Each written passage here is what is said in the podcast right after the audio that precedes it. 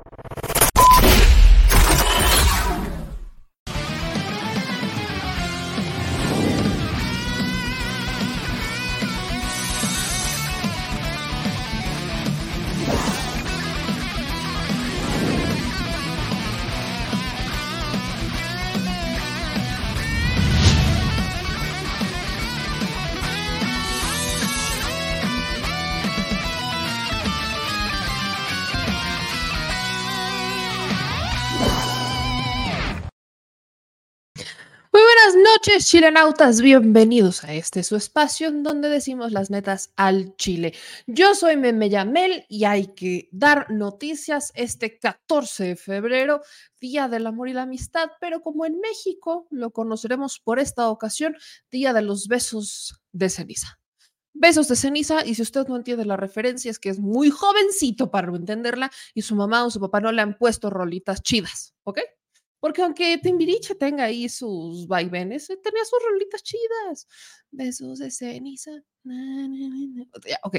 Espero que lo hayan pasado maravillosamente en este 14 de febrero. Ustedes ya me conocen, ya saben que no soy tan fan de celebrar solamente un día. Las cosas me queda claro que el marketing le sirve mucho a los establecimientos, va a meter promociones, eso me, me queda clarísimo, pero no soy tan fan de que solamente un día al año tengamos que celebrar el amor.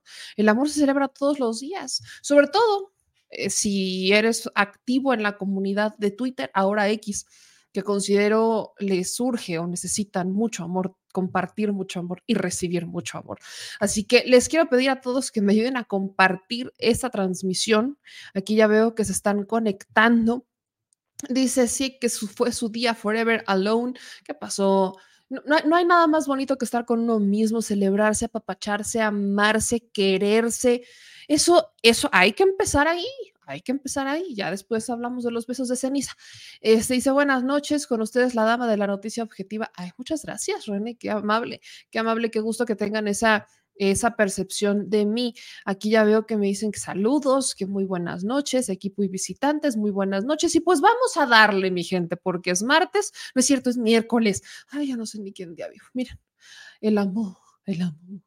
Ya no sé ni quién día vivo, pero vamos a darle, mi gente, porque hay muchas, hay, lo hemos estado platicando, hay mucha guerra sucia, hay mucho golpeteo pagado en redes. Hoy el presidente López Obrador en la conferencia matutina se aventó un, un, un tramo importante de su conferencia para hablar justamente sobre los bots. Es más, vamos a estrenar sección cada 15 días que es quién es quién en los bots.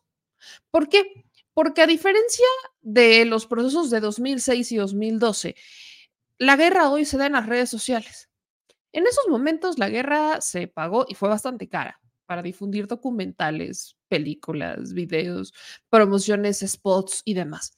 Pero hoy la guerra se da en las redes sociales. Eso además es muy costoso, aunque podrían decir que es más barato, no, porque para llegar a más personas el impacto lo hacen aún mayor, meter más dinero. Y de ahí que tengamos cuentas que no son de México, sino que vienen de España, de Alemania, de Ucrania, del país que usted quiera, a posicionar hashtags en redes sociales.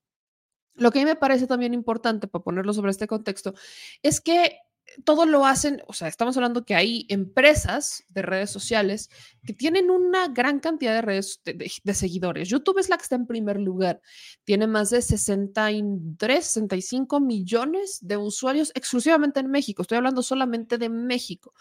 Twitter es la red social que menos gente tiene, bueno, ahora X, tiene aproximadamente 17, 18 millones de mexicanos que la utilizan pero es la red donde más se posicionan los hashtags y de ahí se convierten en noticias que se comparten en redes sociales como Facebook, como YouTube y demás. Entonces, quizás el impacto inicial en X sea menor, pero se amplifica en otras redes sociales y bueno, hemos visto a otras empresas manejar ese tipo de información. Así que vamos a platicar con nuestro querido Eddie Small justamente de este golpeteo pagado en redes, en medios extranjeros, cómo funciona, de dónde sale la lana, cuál es la intención y hacia dónde va la oposición un poco también vamos a platicar sobre la marcha del domingo y viene también eh, el asunto de la gira de Xochitl Galvez por Europa. En España no le fue para nada bien, ni la recibe Vargas Llosa, ni su hijo, tampoco la recibe Vox, no la reciben los líderes de los partidos. En, en España, ella tiene un grupo o tiene reuniones con un grupo medio raquítico eh, en España, entonces uno pensaría que le, iba a ir muy bien, pero parece que no. Ya hemos explicado un poco eso, pero vamos a platicar con nuestro querido Dios Mola, así que ustedes a dejar pues sus comentarios porque pues es miércoles de explicar las cosas al puro estilo de nuestro querido Eddie.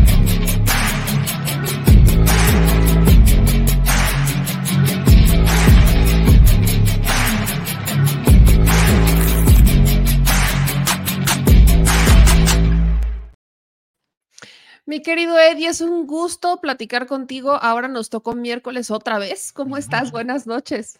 Hola, meme. Primero que nada, feliz día del amor y la amistad, aunque sea la noche. Por supuesto que a ti y a toda tu audiencia que amo y adoro y que bueno, que juntos hacemos que este país sea mejor, sea dentro del país o fuera del país. El chiste es que la mexicanidad y el patriotismo se llevan el corazón, en la mente y todos defendemos a nuestra patria desde donde estemos. Un abrazo a todos y, pues que sea todo un año de San Valentín y que así sea más bien hasta toda una vida, si se puede, de puro amor. Sí. Estoy consciente, estoy completamente de acuerdo contigo, un año de puro amor, puro San Valentín, por uno, empezando por uno mismo, nuestra familia, nuestros amigos y hacia los demás, hacia el prójimo. Mi pues querido Eddie, pues hablando de amor y odio, las redes sociales y demás, ¿qué onda con estas redes pagadas? ¿No? Tenemos una relación amor-odio con las redes sociales porque hoy se utiliza mucho este tema de bots, estas guerras sucias, impulsadas incluso desde el extranjero. ¿Cómo nacen? ¿Cómo funciona todo esto? Bueno, es la modernidad de la manipulación mediática. Mediante eh, los siglos hemos visto que siempre para tratar de generar de alguna manera una narrativa, en la vida, y estoy hablando desde los tiempos de los tiempos, donde se inventaba un chisme y las chismosas iban y lo difundían voz a voz, a voz, a voz, a voz, a todos lados, en alguna comunidad, en algún pueblo, en algún, algún sitio, hasta que esa mentira repetida mil veces se convertía en una verdad, entre comillas. ¿Qué pasa? Que con el avanzar de los tiempos, después vino la manipulación mediática, donde había todo el sesgo mediático, donde finalmente los medios corporativos se ponían de acuerdo con el aparato gubernamental, hacían ahí un intercambio económico y con ello, pues los medios repetían las mentiras que se les ordenaban o las verdades que, aunque no existieran, había que repetir y finalmente se volvía a completar el ciclo de la manipulación. Y en estos tiempos modernos de las redes sociales, pues viene el tema de las agencias que están en todo el mundo, que se dedican por medio de bots, más voces contratadas y pagadas que impulsan todo ese, e, e, ese ruido, porque también necesitas una combinación entre los bots y las voces autorizadas, las cuales también difunden el fake news, o sea, las noticias falsas, y bueno, con eso se genera toda una narrativa que se va volviendo una bola de nieve, vuelvo a repetir, alimentada por los bots, tenemos de alguna manera los que tenemos la bendición de poder tener estructuras donde se hace un análisis y una auditoría forense de las redes, la oportunidad de saber de dónde vienen hashtags creados, cuánto fue el impacto, cuántos bots, cuántos lo alimentaron, de dónde vienen las IPs, de dónde obviamente se alimentan, o sea, de qué países, de qué entidades, de qué localidades, dependiendo de lo que se trate del caso, y a su vez cuál fue el nivel de inversión que se hace en este tipo de fake news inducidas, creadas y alimentadas por toda esta red, vuelvo a repetir, de bots sumado a esas voces que tienen contratadas y pagadas pseudo autorizadas y como se genera toda una narrativa, las personas también empiezan a comentar. ¿Por qué? Porque al eh, localizarse en los hashtags más importantes, pues entonces alguien ve el hashtag más importante, quiere que su perfil sea visto y como es lo que más está viendo, pues va y en la meticheada pues también escribe, ¿no? Entonces se vuelve una bola de nieve. ¿Qué significa esto? Que se crea una narrativa falsa, que se induce mediante todo este tipo de aparatos, que se gasta muchísimo dinero, porque por supuesto que las agencias ni estas voces pseudo autorizadas que están pagadas por normalmente por grupos de guerra sucia, que ya están muy articuladas, eh, pues obviamente cobran, no te lo hacen de agrapa. Entonces, pues tenemos que entender que esa es la nueva modalidad de la manipulación y por eso quise empezar con el inicio de los tiempos, donde pues sí, prácticamente era la chismolera del pueblo, las chismoleras del pueblo que iban y repartían el fake news, pues de voz en voz y de boca en boca, porque pues en ese momento no había tecnología. Luego llegamos al tema de la radio, al tema de la prensa, luego al tema de la televisión, con el sesgo mediático, con todo este aparato, como vuelvo a repetir, donde estaba perfectamente bien articulado entre el órgano gubernamental y el órgano finalmente mediático, y era un toma y daca, y a final de cuentas río revuelto ganancia de pescadores y de esa manera pues se mantenía manipulada la sociedad. ¿Qué pasa hoy? Que hoy tenemos mayor conocimiento, hoy la sociedad ha despertado y lo digo mundialmente, la sociedad está muy despierta, nuestras generaciones nuevas pues nacieron con la tecnología prácticamente tatuada, por ende no los puedes engañar porque ellos pues se volvieron, miren, les voy a poner un ejemplo para que se den cuenta cómo los tiempos cambiaron. Cuando a lo mejor eh, yo era chico o meme nuestros papás, o hasta nuestros abuelos, pues los grandes maestros de esta vida eran los padres o los maestros. Hoy en día los grandes maestros son los niños y los adolescentes. Ustedes hagan este análisis, yo lo hago mucho porque me dedico a la mercadotecnia en todos los sentidos, empresarial, política, corporativa, etc., etc., institucional. Y bueno, ¿quiénes son? Les llamamos en inglés los drivers, vamos a, ponerlo en español, los generadores de influencia. Pues hoy en día, a diferencia de antaño, cuando yo era chico, me era chica, nuestros papás, vuelvo a repetir, y nuestros abuelos, pues ahora son los niños y los adolescentes.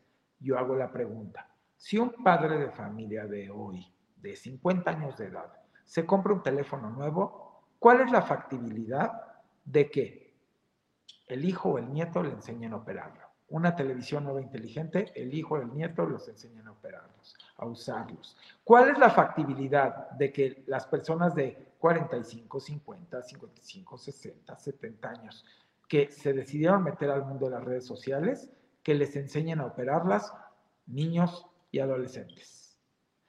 ¿Cuál es la factibilidad de que todo lo que signifique modernidad sea realmente instruido hacia los adultos por los niños y adolescentes. Ahora bien, ¿por qué los adolescentes también son los grandes drivers? Porque los niños quieren ser como los adolescentes, pero los adultos también quieren ser como los adolescentes. Entonces, conquistas a la juventud y conquistas a todos, porque vivimos en tiempos donde los grandes quieren replicar cosas que están haciendo los adolescentes muchas veces para sentirse cool o estar en juventud o estar en onda y también por el tema de la tecnología. Y los niños pues siempre están volteando para arriba a los hermanos grandes o a los más grandes del, del colegio como queriendo ser como ellos, ¿no? Entonces el mundo cambia. ¿Qué pasa con esto? Que en el aparato de engaño y manipulación ya no es tan fácil hacerlo, porque hasta si tu papá está en la mesa de la comida y de repente agarra y ve una noticia en las redes y están sus hijos sentados ahí y dicen, papá, por favor, es fake news, papá, ¿cómo crees? Investiga. Y entonces empiezan de alguna manera toda esta discusión entre las distintas generaciones de lo que es la manipulación y las mentiras. ¿Qué pasa con eso? Que se reduce el impacto de todo eso que en otros años y en otras épocas era verdaderamente devastador porque el inocente acababa pagando los platos rotos y el bribón era el que acababa ganando las elecciones, ¿no? Y manipulando, y manipulando pueblos, y manipulando narrativas, y, manipulando por medio de meter miedos y por medio de meter efectivamente crisis y todo lo demás para tener siempre controladita la población. Eso ya se le salió del control. Y la mejor prueba, y se los dejo aquí por escrito, así como cuando les dije hace cuatro años quién iba a ganar las internas de Morena y se cumplió, y así como les he venido yo diciendo cómo se van a comportar, les aseguro, les prometo, llueva, truene, relampaguee, pataleen o haga lo que haga la oposición, así se mantengan. Toda una elección con los hashtags en primero y se gasten cientos de miles de millones de dólares, la presidenta va a ser Claudia Sheinbaum. Está completamente asegurado por su servidor. Y no es arrogancia y no es jactarse, es que el pueblo está despierto. Y bajo la gran gestión que hizo el presidente Andrés Manuel López Obrador del proyecto de Nación de Transformación, el pueblo no quiere regresar al ultraje, al sabotaje, al saqueo, a la corrupción, a la falta de, aparatos de justicia, que es algo con lo que todavía estamos luchando, a la injusticia, a la generación de violencia mediante la colusión con el crimen organizado y a todo el abandono que hubo a las personas que más nos han necesitado. Y digo nos han porque somos una sociedad y aquí si uno padece, padecemos todos y tenemos que ver por todos. Por ende, solamente alguien con la mente muy chiquita o muy ambiciosa muy maliciosa y muy corrupta, votaría por la oposición, porque alguien en su sano juicio, después de ver los indicadores macroeconómicos de este país y compararlos con las eh, décadas anteriores, sumado a que a este presidente le tocaron vacas flacas con la pandemia, con la guerra y la crisis inflacionaria global, y a los otros presidentes les tocaron vacas gordas donde hasta los niveles de ingresos por petróleo habían sido récord. Y en esos mismos años y sexenios donde fueron récord fue donde empezaron a quebrar Pemex y donde empezaron todo el plan para quebrar la CFE y donde a final de cuentas también buscaron la forma de ultrajar y arrebatar luz y fuerza del centro a los trabajadores y haberles hecho un daño irreparable y a la sociedad y a la población. Por ende, solamente vuelvo a repetir, alguien con la mente muy maliciosa, corrupta, ambiciosa, porque también hay mucha gente que le mueve el poder y en estos aparatos partidistas y todo lo demás, y empresarios y esto y lo otro, pues hay mucha gente que está buscando volver a obtener la lana como antes, que era cupular, era un gobierno solo de cúpulas y de sectores muy de nicho. Entonces, pues ellos obviamente que claro que van a meter toda la lana que sea posible y van a luchar hasta lo más posible por regresar. Pero aquí la casualidad y la bendición es que vivimos en una democracia participativa, es una sociedad en la cual la mayoría del pueblo decide quiénes van a ser sus gobernantes y por eso también estamos optando porque se acaben los plurinominales para que realmente también nuestras cámaras puedan estar conformadas por pura mayoría de votación del pueblo. Y por eso también se propone en el aparato judicial, en estas reformas que mandó el presidente, que seamos nosotros el pueblo los que decidamos bajo los perfiles que deben de ser los adecuados, no es a ojo de buen cubero, quiénes deberían de estar en ese aparato judicial también y cómo podemos de esa manera presionar como pueblo cuando el aparato judicial no está cumpliendo sus funciones y también propone una estructura de supervisión donde se le pueda destituir también a quienes no ejerzan las funciones correctamente. Al mismo tiempo se está buscando también una reforma en todo el aparato de elecciones, que también se vuelve un instituto de elecciones, pero de consultas, porque en la democracia participativa el esquema de consultas es importantísimo para que no se tomen decisiones que vayan en contra de la voluntad del pueblo. Y por eso la propuesta es que sea un instituto de elecciones y consultas entre muchas cosas más como la reforma a las pensiones, donde también se busca justicia social a eso que le ultrajaron las décadas pasadas y los gobiernos anteriores a los cuales no queremos regresar, que con la ley 97 le arrebataron la oportunidad de tener una pensión digna y correcta y completa a los trabajadores que entregan su vida a esta nación y le entregan de todo corazón y no merecen ser ultrajados en el último tramo de su vida y quedarse eh, a malvivir porque no se les entrega una pensión digna. Entre la ley de la vivienda, entre otras cosas que hizo muy interesantes para que todo el mundo tenga derecho a vivienda y cosas que está proponiendo, obviamente que a veces no se platican, o entre tanto golpeteo mediático o amarillismo, pues se busca cómo desvirtuar lo que se propone.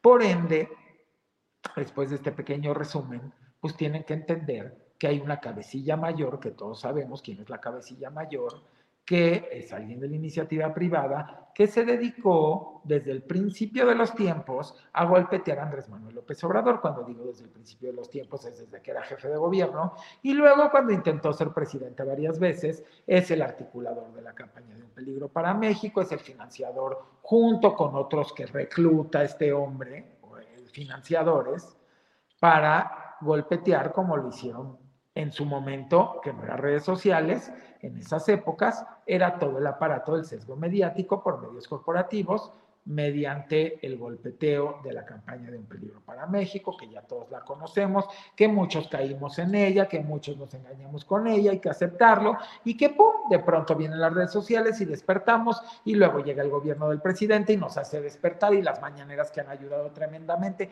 ha sido una fuente de información, más todos nosotros y la ciudadanía, youtubers, periodistas, que hemos de una manera orgánica y explicada coloquialmente, y de una forma en que se pueda entender, querer acercar a la ciudadanía a la verdad y que lo pueda entender cualquier persona, hasta los números y los indicadores, porque entre más lo hagamos fácil de entender, menos se engaña a la población. Entonces eso también es muy importante, no usar lenguajes rimbombantes o lenguajes que buscan engañar a la población, sino hablarles en un idioma de que lo pueda entender cualquiera y de una manera fácil y práctica.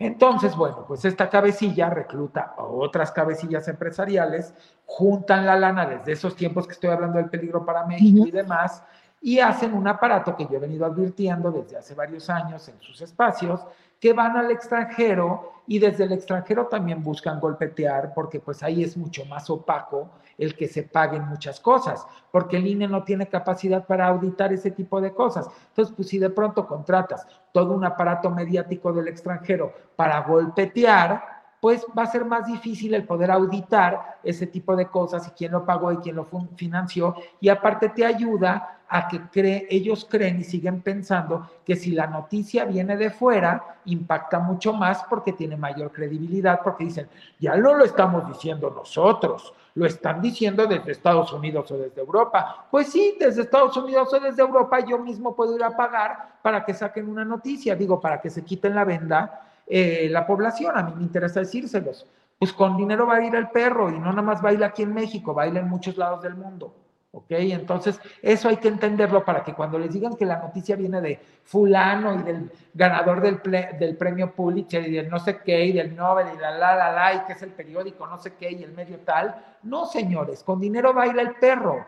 Todos ellos viven de dinero, su profesión es esa y pues si no cobran, entonces no ganan y no comen y no podrían tener esos aparatos ni podrían tener esa cantidad de personal en sus distintas corporaciones. Entonces vamos entendiéndonos. Y las agencias de bots están repartidas por todo el mundo. Por eso es que cuando hacemos esta auditoría forense podemos descubrir que este hashtag como narcopresidente, narco esto, narco el otro, narcocal o lo que vaya a venir, vienen de múltiples países y te das cuenta cómo lo alimenta por medio y cuánto alimenta y cuánto contribuye cada país, porque a ese grado se puede llegar a las autoridades forenses. Y cuánto por plataforma y qué también qué personajes, voces autorizadas de la guerra sucia, también colaboran ahí. Entonces tienes una radiografía completa, de ahí obviamente sabes cuánto es el costo por por eh, mención, cuánto es el costo por clic, cuánto es el costo por cada una de las cosas, lo multiplicas, sacas, haces un arqueo, sacas un promedio semanal, un promedio mensual y sabes cuánto están invirtiendo. Yo con esto resumo, pero me interesaba que como que conocieran cómo está el rollo este. Sí, sí, sí. sí es, que es importante porque, por ejemplo, ahorita en este momento el presidente en la mañana hablaba sobre el tema de la propiedad privada. Nosotros la semana pasada desmentíamos ese eh, al ex procurador de eh, Carlos Salinas de Gortari, que se aventaba este, este tuit diciendo que este gobierno quería atentar contra tu Ignacio, propiedad privada. Exacto, exactamente. Y hoy lo desmienten en la mañana y el presidente ahí se extiende mucho porque es otra vez el refrito. Vemos el refrito del 2018. Lo mismo hicieron, exacto, lo mismo hicieron con lo de eh, la injerencia rusa, ¿no? Y me encanta, me encanta cómo la, la cuenta de la Embajada de Rusia desmiente esto y lo, lo, lo, explica de una forma maravillosa porque dice, bueno, nosotros ahora sí que qué vela en el entierro tenemos. Pero, ni siquiera ponen bien las noticias porque dijeron que el Kremlin hacía lo de los, los BRICS cuando no tiene ni lógica. Entonces, hasta publican cosas que creen que la gente es tonta, pero hoy está el Internet y hoy hay una, el Internet es una enciclopedia mundial y no es que te vas a ir a Google, es que te vas a ir a páginas autorizadas de los distintos gobiernos a averiguar cuál es el mecanismo. De ahí también salió que era mentira lo del presidente, de que habían dicho que había una investigación que estaba abierta. La investigación se cerró en el gobierno de Obama porque esa que habían abierto en 2006 porque se confirmó que no había materia para la investigación, porque después de haber buscado abajo de las piedras, no habían encontrado ninguna prueba ni ningún indicio que demostrara que esa teoría de que se había financiado en el 2006 por medio del crimen organizado había sido cierta. Y en el mismo gobierno de Obama se manda a cerrar y ahorita la buscan revivir, justamente coincide con todo el aparato que se va a Estados Unidos esta señora X junto con todos estos empresarios y todo este aparato que fue para cabildear, y yo lo expliqué y lo advertí, si tú no mal recuerdas en el Twitter, dije, van a viajar a cabildear. Luego yo advertí que ya iba a viajar a España y que se iba a juntar con un impresentable mexicano, y dicho y hecho. Entonces, mira, a mí no me sorprenden, yo sé perfectamente bien cómo funcionan, por eso me odian, porque saben que a mí no me pueden engañar, no me pueden engañar y porque aparte tengo muchos informantes que están en sus filas, para su desgracia. Entonces yo me entero de más cosas de las que ellos creen y me entero antes y por supuesto que advierto y alerto porque me parece que como todas las cosas que planean son maliciosas, el deber de un buen ciudadano es alertar que le quieren hacer daño al país. Oye, Eddie, y esto, o sea, estamos hablando de una sociedad, al menos aquí en México, mucho más politizada, mucho más despierta. Están los youtubers, lo acabas de mencionar, hay cada vez más personas que no se la compran porque el pueblo no es tonto. Entonces la pregunta obligada es, ¿por qué insistir con ello? ¿Por qué yo, porque yo veo a una Xochil Galvez, y yo creo que tú me lo vas a poder explicar de mejor manera, que está invirtiendo una cantidad de dinero y que eso simplemente no le está funcionando ni en, ni en nada?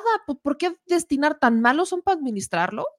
Usemos la lógica. Tú conoces este lema corporativo y de empresas y hasta de changarros que dice, porque siempre se ha hecho así, así se debe de hacer, en vez de decir, porque siempre se ha hecho así, no significa que sea lo correcto y que no se pueda hacer mejor. Es ceguera de taller. El problema es que la oposición tiene, no ahorita, tiene desde antes del 2018 en una ceguera de taller tremenda. Perdieron el rumbo de qué es lo que se necesita en este país para ganar elecciones. Y lo que se necesita en este país para ganar elecciones es servicio al pueblo, amor al pueblo, amor a la patria, ética, transparencia, soberanía, eh, puntualidad, eh, constancia, congruencia, coherencia. Y ellos lo único que ocupan para querer ganar una elección y por eso cada vez pierden más es odio, denigración, campañas de calumnias, infamias, mentiras, noticias fakes, eh, compadrazgo con medios que se prestan a eso o con comunicadores que se prestan a eso, y pues, ¿qué es lo que sucede? Que con una población despierta, porque también todas estas épocas que acabo de explicar con la tecnología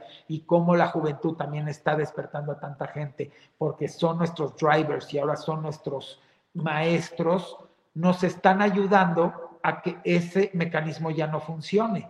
Cuando antes estaba todo manipulado, pues si te metían miedo funcionaba, si te asustaban funcionaba, si te alertaban y te mentían de alguien funcionaba, si acusaban y mentían de alguien no había dónde, dónde consultar tú como ciudadano si era verdad o era mentira. Ahora tienes la maravilla verdaderamente del Internet y de todos esos sitios serios que puedes buscar internacionales donde puedes obtener la información y donde también hay una apertura mucho más grande, porque antes, pues las noticias las creías porque tenías un noticiero de la mañana, un noticiero de la noche, unos programas de radio y unos periódicos que eran la Biblia. No había donde más. Hoy tienes a cientos de miles de youtubers, cientos de miles o millones de ciudadanos hablando y cuestionando, y tienes también a muchos periodistas que no se prestan a eso cuestionando.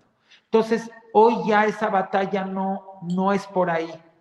Hoy el único gobierno que va a poder continuar y se va a poder quedar en el poder durante muchísimo tiempo en países donde la población está despierta, donde no está limitado el Internet, donde no están buscando censurar el Internet, donde no están buscando censurar voces, porque también los hay, ¿no? Lo sabemos, ¿no? Hay países que viven en unos regímenes que qué susto. Estoy hablando de democracias, de, de progresistas, libertades, derechos, garantías.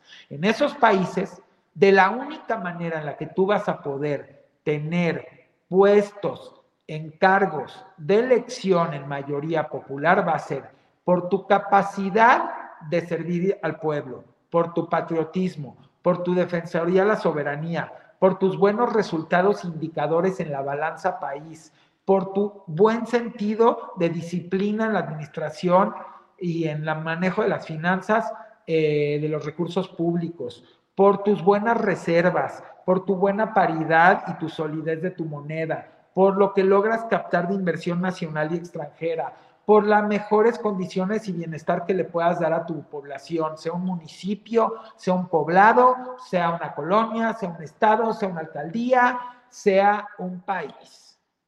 Y quien haga lo contrario, se lo firmo y se lo cumplo.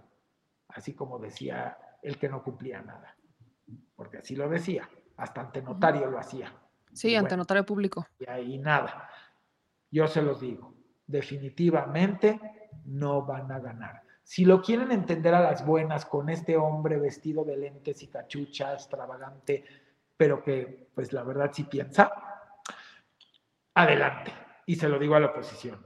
Si no lo quieren entender y quieren seguir en la burlita, en la denigración, creando fakes y hashtags, pagando millones de dólares, aliándose con los corruptos, aliándose con el crimen organizado como lo hace la oposición, que está demostrado en el sexenio de Felipe Calderón. No lo digo yo, lo dice la cárcel de Nueva York con Genaro García Luna, no lo digo yo, lo vuelvo a repetir. Ahí sí hay una prueba, ahí sí hay hechos, ahí, ahí sí hay contundencia, ahí nada de que se cerró una investigación porque no No, ahí sí es al que le deberían de estar poniendo el hashtag de narcopresidente, debería venir acompañado Felipe Calderón, porque aunque él diga que no sabía o sí sabía, en los dos es cómplice. En uno si no sabía por omisión, porque fue omiso en su gestión como presidente de no supervisar a la mano derecha y eh, a la persona más importante en seguridad pública federal de este país durante un sexenio, cuando le dio indicios de que crecían los asesinatos 198%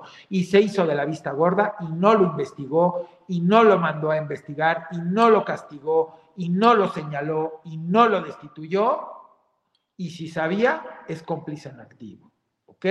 Entonces vamos poniendo las cosas claritas. Y por el otro lado, tienes un presidente que tuvieron sospechas en 2006, que el mismo gobierno de Estados Unidos cerró la investigación, que ya lo confirmó Mike Vigilex de la DEA, que ya lo dijo que fue en el eh, periodo de Obama, que se cierra la investigación por falta de materia y de pruebas, y tienes a un presidente que a final de cuentas heredó una papa caliente y que se dedicó a crear la Guardia Nacional y que no tiene a ninguno de sus eh, eh, personas y personas más importantes manejando la seguridad pública en ninguna cárcel de ningún lado, ni juiciados, ni mucho menos, y que a final de cuentas en este último tramo, si revisan los números del 2023, en el promedio de asesinatos, que obviamente queremos que sea la tasa cero, ¿eh? no nos confundamos, de asesinatos mensuales durante el 2023, si lo comparamos con los asesinatos mensuales de Peña Nieto y de Calderón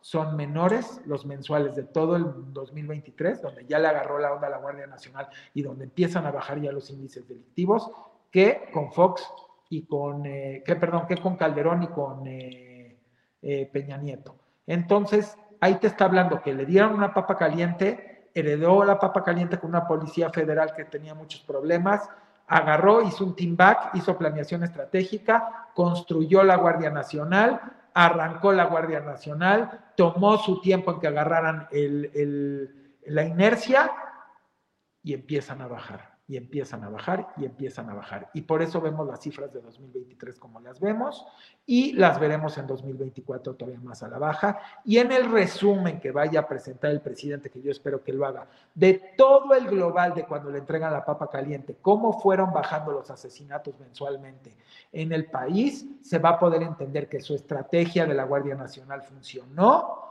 y que va a tener que trabajar mucho más fuerte Claudia Sheinbaum, van a tener que hacer todavía mucho más fuerte el trabajo, pero que ya le dejan justamente la inercia de la que hablo, por eso es tan importante la continuidad en la parte económica, en la parte de seguridad, en la parte de todo lo que hizo el presidente para transformar, ahora viene el segundo piso, pero ahí se va a notar cómo la gráfica hace esto. De cómo tomas la papa caliente, cómo desarticulas la Policía Federal, cómo haces planeación estratégica para eh, crear la guardia, cómo tienes el periodo de reclutamiento de la guardia, cómo empiezas a hacer que opere la guardia, cómo empieza a operar bien la guardia y cómo empieza a dar resultados la guardia. Es muy lógico para quienes trabajamos toda nuestra vida empresarialmente y corporativamente y asesorando. Sabemos cuál es la curva, la curva de cuando tomas algo que te lo dejan en crisis y cómo lo vas tomando. Los números son fríos y macroeconómicamente, bueno, maravillosamente bien manejado con todo lo que le pasó al presidente. Es impresionante. Es más, yo les adelanto, yo estoy seguro que el presidente va a recibir premios internacionales y, y su gabinete económico por el manejo tan disciplinado y responsable de todo el tema de administración pública, las finanzas, el tema de cómo se dio el desarrollo social, la baja de pobreza en un momento crítico tan grande, la, toda la disminución de la desigualdad, todos estos los reportes del Coneval en cada uno de los deciles, de los segmentos, eh, el tema de cómo la captación de inversión extranjera, el tema de las reservas muy bien gestionado por las reservas en el Banco de México, muy bien gestionado por el Banco de México, el tema de la paridad y poder, como yo ya expliqué en un video con un pizarrón, cómo sí tiene que ver cuando un gobierno trae inversión y todo lo que va generando con el reparto de los programas sociales, cómo se genera una economía en escala y cómo sí fortalece tu moneda. Híjole, hay tanto de qué hablar que yo no estaría apostando por la continuidad con Claudia Sheinbaum, aunque sé que trae todo ese DNA y que lo va a impulsar y que va a tomar toda la inercia y va a ser muy interesante. Y si logra el plan C con los cambios constitucionales, va a ser impresionante lo que va a lograr este país. Que por eso quiero continuidad. Porque un presidente que le entregas en el peor momento del mundo en una pandemia, que Peña se lo entregó la economía México en la número 15 más grande del mundo, y con todo y una pandemia, guerra y vacas flacas, te la pone Andrés Manuel López Obrador ya en la 12 más grande del mundo, Claudia la va a poner en la 9 o en la 8, yo se los digo. Entonces, no podemos tener regresión, no queremos una Xochitl Calderón con un secretario de Seguridad Pública y todo un aparato de corrupción y colusión, donde a final de cuentas eh, volvamos a ver ultraje, abandono, eh, eh, arrebatamiento de los programas sociales, todo este tema cupular, todos los privilegios de regreso, quitar la autoridad republicana, que vuelva a venir un presidente, que venga una Xochitl Calderón a decirle a la Suprema Corte de Justicia, o te callas y no presentas ese dictamen del ABC o te va a ir como en feria. A ver, hablemos de las cosas como son. ¿Quién es el narcopresidente? ¿Quién es el narcocorrupto? Pues ¿Calderón? Felipe Calderón, ¿no? Así es. Ahí están las pruebas. Lo dijo Saldívar, lo dijo el exministro Saldívar.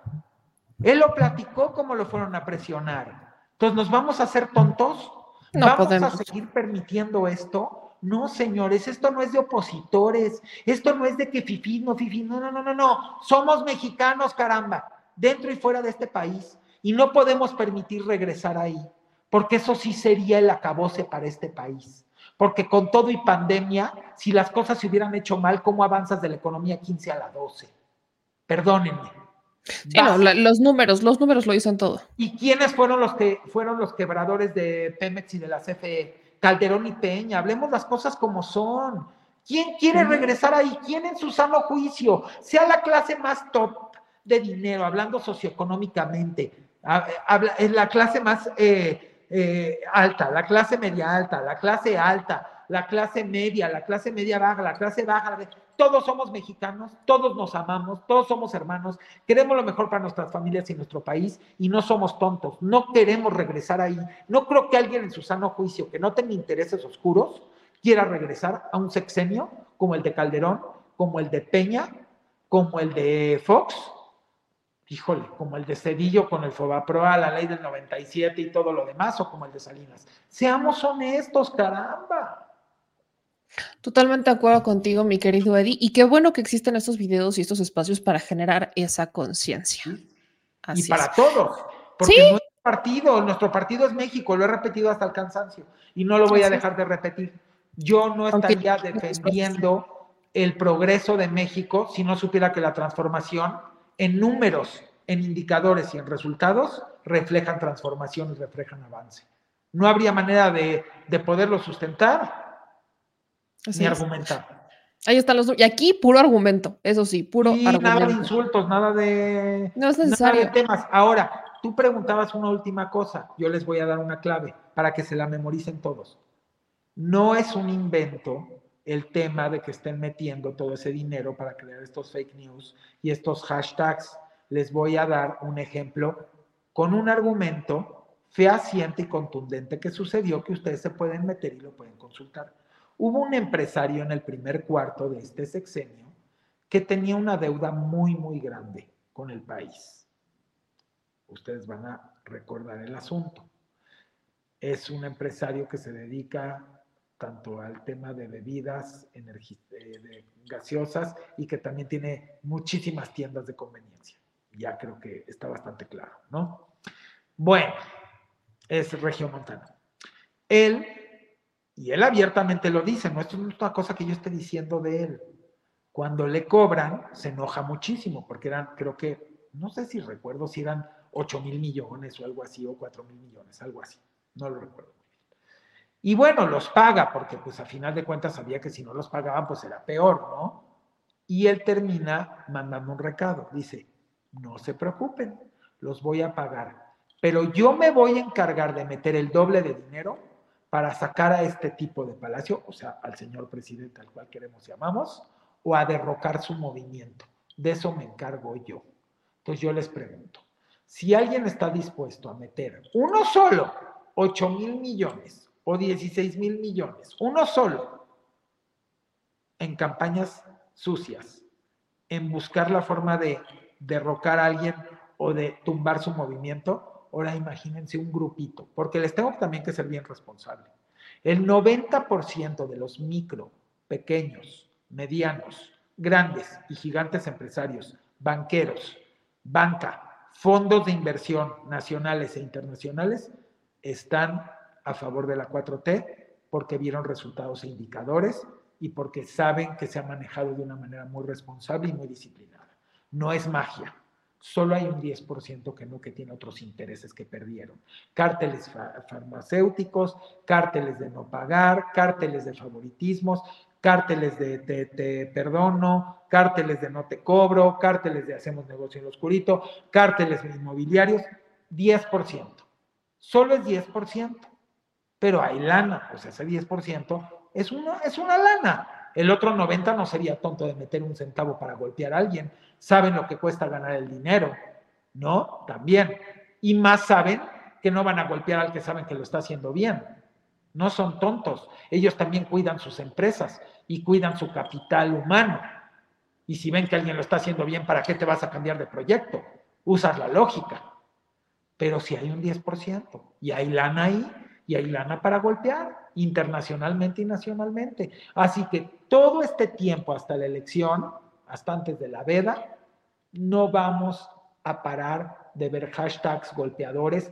A las voces de la 4T, me incluyo, te incluyo, meme, incluyo a todos los periodistas, a los youtubers, a ciudadanos que de repente levanten la voz y se viralicen sus videos, a funcionarios, a empresarios de todos los tamaños que estén apoyando el proyecto para el bienestar de toda la nación. Ya vimos que tienen atacando muy duro a empresarios gigantes y que les están dando hasta con la cubeta. Solidaridad para todos, solidaridad para los ciudadanos que nos que inventan hashtags, solidaridad para las voces que nos inventan hashtags, que nos inventan contratos, que nos inventan esto, que nos inventan el otro, que son puras mentiras. Solidaridad para, para toda la denigración y burlas que nos hacen a todos, al presidente, a su familia, a los funcionarios, a sus familias, pero somos un ejército. Pónganse a pensar, si la mayoría de la población votante hizo finalmente eh, votación a favor del proyecto de la 4T por mucha diferencia y otra vez se va a repetir porque vamos hacia lo correcto de la nación.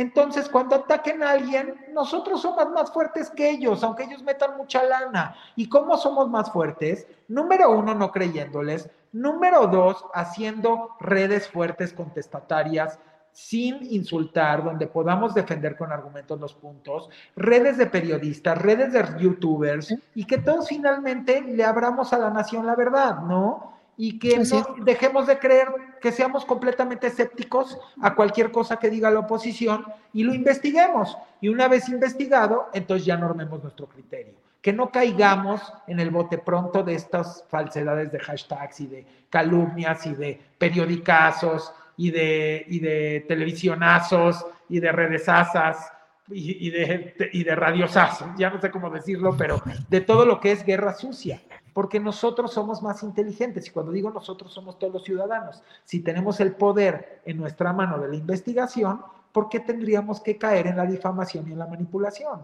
Es una tontería. Totalmente de acuerdo.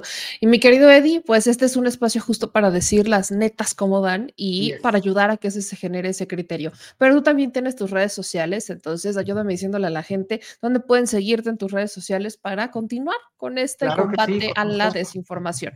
Con mucho gusto. Antes que nada, muchas gracias a ti y a la audiencia. Eh, para mí siempre es un gusto compartir con ustedes. Mis redes son el Twitter, arroba Edismol, con su palomita azul el Instagram arroba edismol-es oficial con su palomita azul y en threads que son como el Twitter de Instagram que se llama threads, también estoy arroba edismol-es oficial.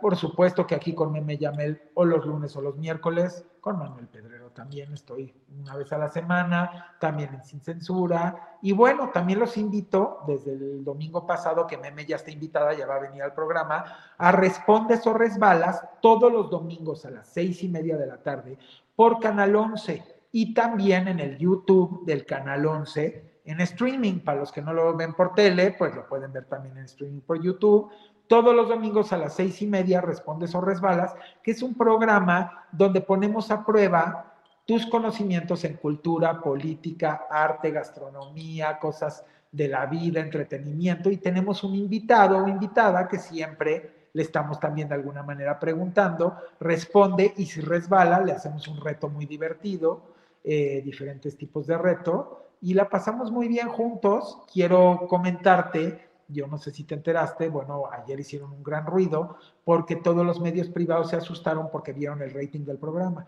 Resulta que el rating rompió todos los récords y fue el programa más visto en el canal. En un domingo de Super Bowl, ¿eh? que es muy interesante decirlo. Y nos sorprendimos nosotros mismos. Y le dio tanta molestia a la TV eh, bueno, no voy a decir a la TV, en general los medios, si te fijas todos los que comentaron, podríamos hacer una lista, pues son es justo estos periodistas corporativos que no tendrían por qué estar comentando con coraje un programa de cultura, ¿no? En un canal público. Me explicaron después, me dijeron, Eddie, a ver, saben que eres súper mediático, súper polémico, que cuando te paras se hace ruido. Vas y te pones en la TV pública junto con tus compañeras que son divinas y tu compañero, que la verdad que mis compañeras son guau y han hecho un trabajo maravilloso, Dani Cordero y Yasmín Jalil y, y el Monero Rapé y hacen este, este nuevo programa de alguna manera fresco, familiar para todo mundo. Y resulta que en el reporte de rating, todos esos eh, viewers que te veían 15 años en la televisión internacional y privada, se vinieron también a la televisión pública. Y que casualmente muchos de esos son de la oposición. Y que eso los pone en riesgo a que te escuchen y te vean y cambien de opinión pues se volvieron locos. Yo no sé si te volví, no te diste cuenta lo que hicieron, pusieron dos hashtags con el número y con el nombre del canal para colocar y pagaron por ello. Wow. Sí, sí lo vi, sí, sí lo vi. Vi, vi, varias críticas ahí. Todo un día, todo un día entró en topic, todo un día entró en topic con dos, con Canal 11 y Canal 11 con número. Y obviamente me metí a que hicieran la revisión y bingo, las mismas voces que hacen todo lo mismo, todo lo que difundieron, y te estoy hablando voces bien, te voy a mandar la lista. O sea, es sorprendente. Medio vi unas, medio vi unas ahí en Twitter. Tú dices, ¿cómo van a agarrar ellos mismos que están en sus programas y en sus noticieros y se van a poner a hablar? O sea, lo único que hicieron es darnos una publicidad bestial. No quiero saber cómo va a estar el rating este domingo a las seis y media de la tarde en el canal. Pues ya lo estaremos viendo, lo estaremos pues viendo y lo vamos pues Muchas gracias por la publicidad gratuita. Habría que decirle a todas esas voces de la oposición y a todos esos que metieron dinero en esas granjas de bots porque nos hicieron viral el programa. Así que muchas gracias. Y ahí vas a estar, Meme, dile a tu público que próximamente te van a ver. Próximamente me van a ver ahí, ya tenemos fecha para grabarlo, así que ya les avisaremos cuando sale, ya les estaremos compartiendo eso próximamente. Así que nos Mi vemos en Edith. o Resbalas y aquí con Meme Yamel todos los lunes o los miércoles. Les mando un beso, un abrazo siempre agradecido y que estén bendecidos. Un abrazo, querido Eddie, que pases una bonita noche. Igualmente, adiós. Pues ahí lo tienen, mi querido Eddie Small, hablando sobre el tema. Y fíjense, me voy a ir rápido con, nuestra siguiente invitada porque hoy ocurre algo, eh, yo lo vi, vi este video, vi esta publicación y dije, ah, caray, ah, caray, ah, caray, usted me va a disculpar, pero yo no me puedo quedar callada. Y hablamos del rescate técnico de un exgobernador de Tamaulipas que estuvo preso, nada más y nada menos que don Eugenio. Vea este pequeñísimo spot. Hola, soy Eugenio Hernández Flores. Nací en el corazón de Tamaulipas. Muchos de ustedes ya me conocen, saben de mí y de mi trabajo. Para los que no me conocen, me dicen genio. Soy ingeniero civil. La mitad de mi vida la he dedicado al ámbito empresarial, en la construcción, el desarrollo inmobiliario y la producción agropecuaria. En lo público, tuve el gran privilegio de servir como diputado federal, alcalde de Victoria, y gobernador del estado. Conozco muy bien la grandeza de Tamaulipas, sus fortalezas y sobre todo el carácter, el espíritu y el ser del tamaulipeco. He vivido tiempos difíciles. Estuve privado de mi libertad durante casi seis años por delitos inventados que no cometí. Todo esto lastimó profundamente a mi familia. Pero aquí estoy, con la frente en alto, fortalecido por la adversidad y mirándote a los ojos. El Partido Verde me ha invitado a ser candidato a senador de la República y he decidido aceptar porque amo a Tamaulipas y amo a su gente. Hay mucho que hacer, mucho que trabajar y mucho que transformar a Tamaulipas. Híjole, mi querida Marta, estoy viendo esto y no me la creo. ¿Cómo estás?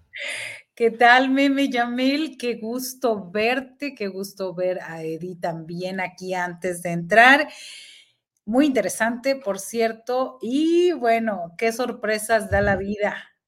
¿Cómo te sientes? A ver, ¿cómo Tamaulipeca, Marta? Explícame qué pasa con esto, porque Eugenio no tiene mucho que sale de prisión. Ahora él dice que fueron delitos inventados, pero no rompió la tradición de los exgobernadores Tamaulipas de, parar al bote. Y, yo, yo, yo vi este spot y dije, ay, me dolió aquí en el cora, me dolió en el estómago. ¿Qué pasa en Tamaulipas, Marta? Ayúdame a darle este contexto a la gente, por favor. Híjole.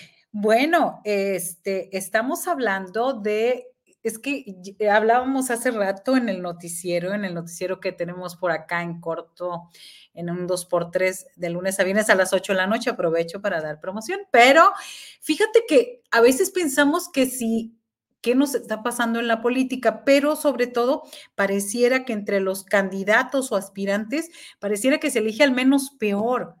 Eh, aunque no sabemos quién es el menos peor. Y también decirte que, por ejemplo, el presidente, el presidente ha dicho, eh, este, ha criticado constantemente acerca del, de la oligarquía. ¿Qué es la oligarquía? Pues es la forma de gobierno en la cual el poder político es ejercido por un grupo minoritario. Y es lo que pasa ahora en Tamaulipas, es decir, las mismas familias y pasa en los municipios pequeños, pasa en la gubernatura Y mira, lo vemos con las listas plurinominales de la oposición en México, lo vemos en el, las listas del Senado, las vemos en las listas de diputaciones federales, son la misma oligarquía, los mismos grupos, pero esto no escapa a, a, la oposición y también a Morena y a los partidos aliados, porque eh, Eugenio Hernández Flores es eh, aceptado la candidatura al Senado por el Partido Verde, que va continuamente, o al menos digamos que a sus franquicias y sus negocios les conviene en estos momentos estar del lado de Morena junto con el Partido del Trabajo. Así que pues el verde bandea, ya sabes, a veces acompaña a unos y otros y pues obviamente ahora Eugenio Hernández Flores es el nuevo fichaje del verde y quiero decirte que no sé si sea bueno, se ha arreglado, se ha negociado, pero seguramente va a ser senador de la República, a pesar a pesar, hay que comentarlo, a pesar que tiene un proceso de extradición a los Estados Unidos por cargos de peculado, lavado de dinero y falsificación de documentos. Entonces, él acaba de salir de la cárcel, sigue en proceso, creo que es en libertad, no ha sido absuelto. Ese es otro detalle. Así que, y, es un personaje que tuvo una carrera meteórica meteórica, muy de la mano, apadrinado por Tomás Yarrington Rubalcaba. Y te dejo tomar aire, meme. Es que yo no, a ver, Marta, o sea, me estás diciendo que este personaje sí sale libre lo que tú quieras, pero no rompe la tradición de los exgobernadores tamaulipecos de parar al bote. ¿Por qué ¿por qué no los, por qué estas personas no terminan por cumplir condenas? ¿Qué es lo que pasa que no se les termina de comprobar los delitos, que no se les termine de, de, cuajar el, el, tema? Como pasa, bueno, Cabeza de Vaca no ha pisado ni siquiera la cárcel y está en las pluris de el, de, del Partido Acción Nacional. O sea, los están sacando, los están reviviendo. Yo nada más veo esto con un asombro y digo, e, en la torre. O sea, Eugenio Hernández, ahora por el Partido Verde, pues entrará si entra como senador, entrará dentro del plan C. ¿Qué garantías tenemos de que Eugenio realmente pueda cumplir con esa agenda que nos aplique un liritellazo? Fíjate que yo pienso, este, creo que lo más, híjole, lo más grave es la forma en que Morena y aliados están reciclando personajes. A mí se me hace eso grave, porque no hay que olvidar y que el mismo presidente lo ha ventilado en la mañanera, donde tú has estado ahí, donde pues ha ventilado y ha recordado esos, eh, esos audios filtrados cuando se escucha a Eugenio Hernández Flores estar hablando con el Baester Gordillo Morales, ex líder, bueno, líder moral del Sindicato Nacional de Trabajadores de la Educación en el 2006, donde le recomienda pues que se acerque a Felipe porque él es el bueno y que hay que operar con los azules más que con los tricolores. Entonces, ahora, Dicen, y lo decía, hay un libro que se llama al respecto, que errar es de qué, humanos, y no me acuerdo cómo ir al otro. Ahora, e, este, eh, lo decía el ex alcalde o el ex eh, eh, delegado Ricardo Monreal, ¿no? este, y bueno, una, recordar eso. Habría, yo, yo ando detrás de Eugenio Hernández Flores para hacerle una entrevista. Él nada más, él escoge con quién se reúne, obviamente, cuando eh, tienen que ser muy filtradas las preguntas y todo eso. Pero yo estoy esperando esa parte, que nos diga, que nos dé su versión de qué pasó en ese 2006. Se ha querido deslindar de esas, eh, eh, de esas pruebas y de esas eh, esos audios que tuvo con el Bester Gordillo, pero en Tamaulipas sabemos que operó a favor del Partido Acción Nacional y pues que nos diga total, ¿no? Eh, lo que queremos es claridad en la política y que nos diga, pues sí me convencieron o sí me convenció y sí yo decidí, pero necesitamos ese tipo de políticos que asuman su responsabilidad y que nos digan ahora sí que la neta del planeta, meme, ya no que nos estén engañando y que digan total yo sí era tricolor, operé para los azules, pero ¿qué creen? Ahora mi corazón está del lado verde o del lado de la izquierda en México pero no olvidar el proceso de extradición y no olvidar también su pasado. Él fue eh, coordinador de La Bastida en el 2000, e-, era un empresario de la construcción quebrado. Empieza, eh, lo nombran este coordinador de la campaña de financiamiento de la Bastida en el 2000, eh, eh, gana como diputado federal este, en esa legislatura. Un año, menos de un año después, lo deja para, para irse a la alcaldía de Ciudad Victoria, Tamaulipas, que también deja para irse como candidato a la gubernatura del estado. Es decir, hizo una carrera meteórica una carrera meteórica de la mano de Tomás Yarrington Rubalcaba, muy cercano, muy amiguísimo de él, y cuando llega a la gubernatura lo traiciona. Entonces, ahora sí que sin querer con esta construcción y este recordatorio de hechos, pues ya me pusiste a pensar, eh, meme, acerca de un lilitellazo, ¿eh? Pues es que, a ver, ¿Cuál es la agenda de Eugenio? O sea, tú que lo conoces, que eres tamaulipeca, ¿cuál es la agenda de Eugenio? ¿A qué intereses responde Eugenio Hernández? ¿A qué intereses respondió como gobernador, como alcalde en Tamaulipas? O sea, ¿qué es lo que él podría aportar al Senado? Eh, me, parece muy curioso. Yo, yo entiendo que Morena, PT Verde tienen que construir no solamente candidatos de coalición, si es que quieren alcanzar la mayoría total para que se aprueben las reformas constitucionales, también necesitan ceder candidaturas al Verde y al PT para que vayan por los demás partidos y que tengas senadores de primera fórmula y también de segunda fórmula e incluso apostarla hasta que entren los de la primera minoría. Pero la, pregunta en este caso, Miquel Martes, ¿cuál sería la agenda de Eugenio? O sea, ¿él qué puede aportar a este caso? ¿O qué? Terminaríamos, era lo que yo planteaba.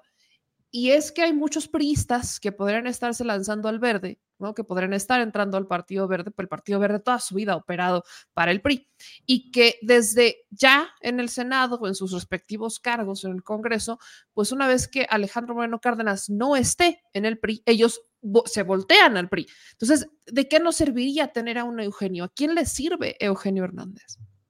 Así, mira, él le sirve le sirve, uno de los puntos primero, antes, la, estoy aquí teniendo mis apuntes, la, eh, durante su sexenio se dio la contratación de deuda durante su administración, redujo considerablemente los techos de financiación de los gobiernos subsecuentes. Ese es un tema. El otro, en lo económico. En, en otro, la explosión de inseguridad en, en su gestión periodo corto del fenómeno de supergobernadores ante la ausencia de un ente central que ejerciera control. Es decir, eh, este gobierno central disminuido como fue, lo fue con eh, Felipe Calderón. Está, sigue abierto su este, participación u opinión al, respecto de Rodolfo Torre Cantú. Recordemos que él fue el candidato del PRI asesinado unos días antes, cinco días antes de la elección del 2010. El caso sigue abierto y todavía no, eh, y el cuarto punto es que no ha aclarado del todo cómo estuvo esta participación de este en la elección del 2006. Creo que esos cuatro puntos son fundamentales. ¿Cuáles son sus intereses comerciales, empresariales? Eh, ¿Cuál es su, el factor a favor de Eugenio Hernández Flores? Su carisma. Tiene un carisma, era un, un güerito, buena onda, este, que no conocía mucho a la gente, pero pues la gente lo quiere. O sea, yo recuerdo ese video y lo comentamos en alguna ocasión cuando lo detienen eh, eh, por, este, por estos delitos que le imputa eh, Francisco García Cabeza de Vaca y que fue una venganza personal. Eso sí, habrá que ver qué dijeron los jueces al respecto, por qué se le libera. Yo ninguno de los apuntes que tengo habla de absolución, ¿eh? Eh, es decir, los jueces federales que conocieron de los amparos que se presentaron con, contra eh, su caso, este, no hablan de absolución, simplemente que no existían elementos suficientes para continuar con los procesos. ¿Sí? A través de amparos. Así que eh, eh, el exmandatario él fue detenido el 6 de octubre del 2017 acusado de peculado y operaciones con recursos de procedencia ilícita eh, por una presunta adquisición de dos predios de 1.600 hectáreas en Altamira. Él fue amparado. Luego hubo otra carpeta donde se le acusó de enriquecimiento ilícito y operaciones con recursos de procedencia ilícita por 41 millones de pesos.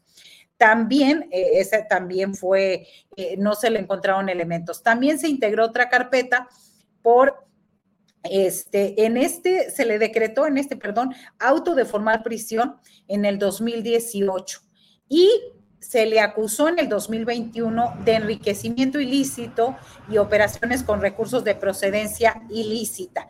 Así que este, en Estados Unidos, en la Corte Federal del Distrito Sur de Texas, lo busca procesar por el delito de asociación delictuosa para lavar dinero. Así que proceso que puede eh, enfrentar en libertad. Es decir, estos son los procesos, estas son las acusaciones, en ningún término habla de absolución, simplemente que no hubo elementos. Y habla, e, el momento político actual es una, eh, Francisco García Cabeza de Vaca tiene muchos negativos. Es prófugo de la justicia, está en los Estados Unidos, este, y, no sabemos si la gran pregunta es cómo le va a hacer para tomar eh, eh, o rendir protesta en San Lázaro, porque de que, es de que va en el primer lugar de los pluris, va en primer lugar. Ese es el, en Tamaulipas no puede pisar hay una ficha del Instituto Nacional de Migración donde dice que simple y sencillamente no puede llegar a México sin que lo detengan porque hay una orden de aprehensión al respecto. Y en el otro lado, meme, tenemos a Eugenio Hernández Flores, donde cuando lo detienen, hay un video, ya no, este, no he encontrado ese video, yo no sé si lo mandaron quitar o qué pasó, pero es de una señora lideresa de colonias muy, este, de más de 70 años, que grita afuera del penal, libérenlo. Él podrá ser marihuano, cocainómano y todo lo que quieran, pero él repartía dinero. Es decir, él también no estaba. Entonces, obviamente ya no está ese video, pero este es popularidad de Eugenio Hernández Flores contra este, los negativos de cabeza de vaca, prófugo de la justicia, ex gobernador panista y que sigue escondido allá. Así que esta es la, digamos, la disyuntiva electoral en este momento, con además una candidata de Morena. Ajá, ¿qué pasa con la candidata de Morena? Ahí tienes tú la imagen, una, una imagen, una captura de pantalla de cuando era diputada federal. Olga Sosa Ruiz. Olga Sosa llega, es diputada local por el PRI, luego brinca a Encuentro Social y es diputada federal por Encuentro Social y después de ser diputada federal por ese partido, brinca Morena, donde, y bueno, ella lo reconoce, ¿no? Que ella eh, no tuvo ningún financiamiento de este grupo de eh, presuntos guachicoleros, que son los Carmona, uno de ellos asesinado en noviembre del 2021 en San Pedro Garza García. Eh, y ella lo que dice, no, a mí no me financió nada, mi única relación es que se ofrecieron a pagar un concierto de campaña cuando era diputada para diputada federal, un eh, no, perdón, cuando fue candidata a la alcaldía de Tampico, que perdió, pero pues ella dice, yo acepté que me ofrecieron pagar este, el concierto de Julián Álvarez es lo único que, que yo tengo cercano a ellos. Así que bastante cuestionada de este grupo carmonista, eh, bastante impugnada, poco popular, poco popular en ese sentido, no levanta y pues lo más seguro y, viendo eh, estas cuestiones de popularidad es más fácil que llegue o que gane la senaduría eh, Eugenio Hernández Flores por el Partido Verde que Olga Sosa por Morena. Oye, Marta, ¿se podría entender entonces que el que Morena pone a, Marta Sosa es hasta para que gane Eugenio? A Olga Sosa, Olga Sosa, no Marta. Olga, sí, Olga, disculpe usted, Olga. ¿Es, para que gane e, Eugenio? Fíjate que es una de las eh, análisis y especulaciones que se han hecho al respecto. ¿eh? ¿Por qué? Porque a mí me parece que el gran hay personajes dentro del gobierno de Tamaulipas que afectan, eh, afectan el nombre de Américo Villarreal Anaya, un médico que eh, pues ha, tenido que enfrentar al cabecismo, ha tenido eh, que administrar el gobierno de Tamaulipas en total adversidad, en total adversidad y que eh, definitivamente Olga Sosa, este, también el secretario general de gobierno, Héctor Villegas González, conocido como el Calabazo, y la secretaria de Finanzas, Adriana Lozano González, también conocida del grupo de los carmonistas, me parece que ellos tres son los grandes lastres que este, operan incluso en contra de la cuarta T en Tamaulipas. Marta, ¿qué pasa? He escuchado muchos comentarios, sobre todo en el caso de, del actual gobernador de Tamaulipas, que hay gente que considera que ha mejorado la situación y hay quienes no.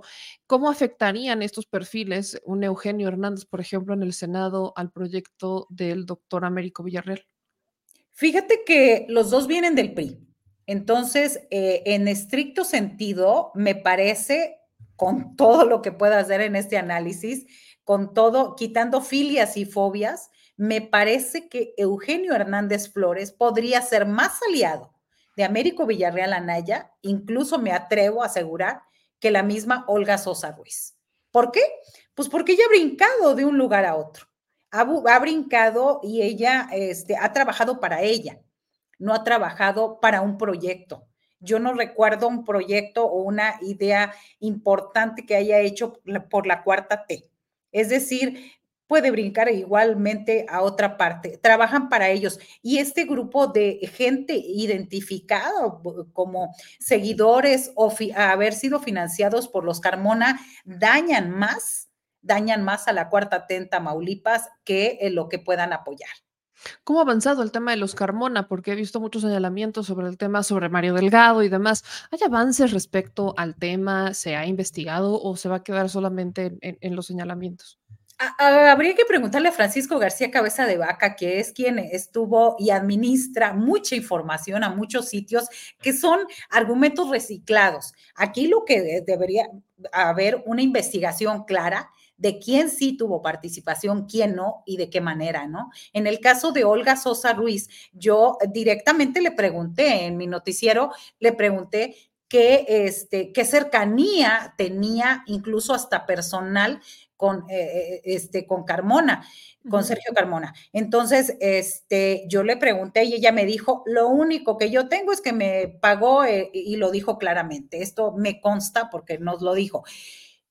habría que hacer es importante una investigación al respecto, que no se ha hecho y lo que hacen ciertos medios muy cercanos a, Francisco García Cabeza de Vaca, financiados por él, porque son los mismos argumentos durante la campaña eh, a la gubernatura donde estuvieron. Habría que ver cuáles son ciertos y que una autoridad pues investigue al final de cuentas, ¿no? Lo que queremos siempre es transparencia y que nos digan de dónde viene cada uno y cómo han sido financiados o si fueron o no financiados por guachicoleros.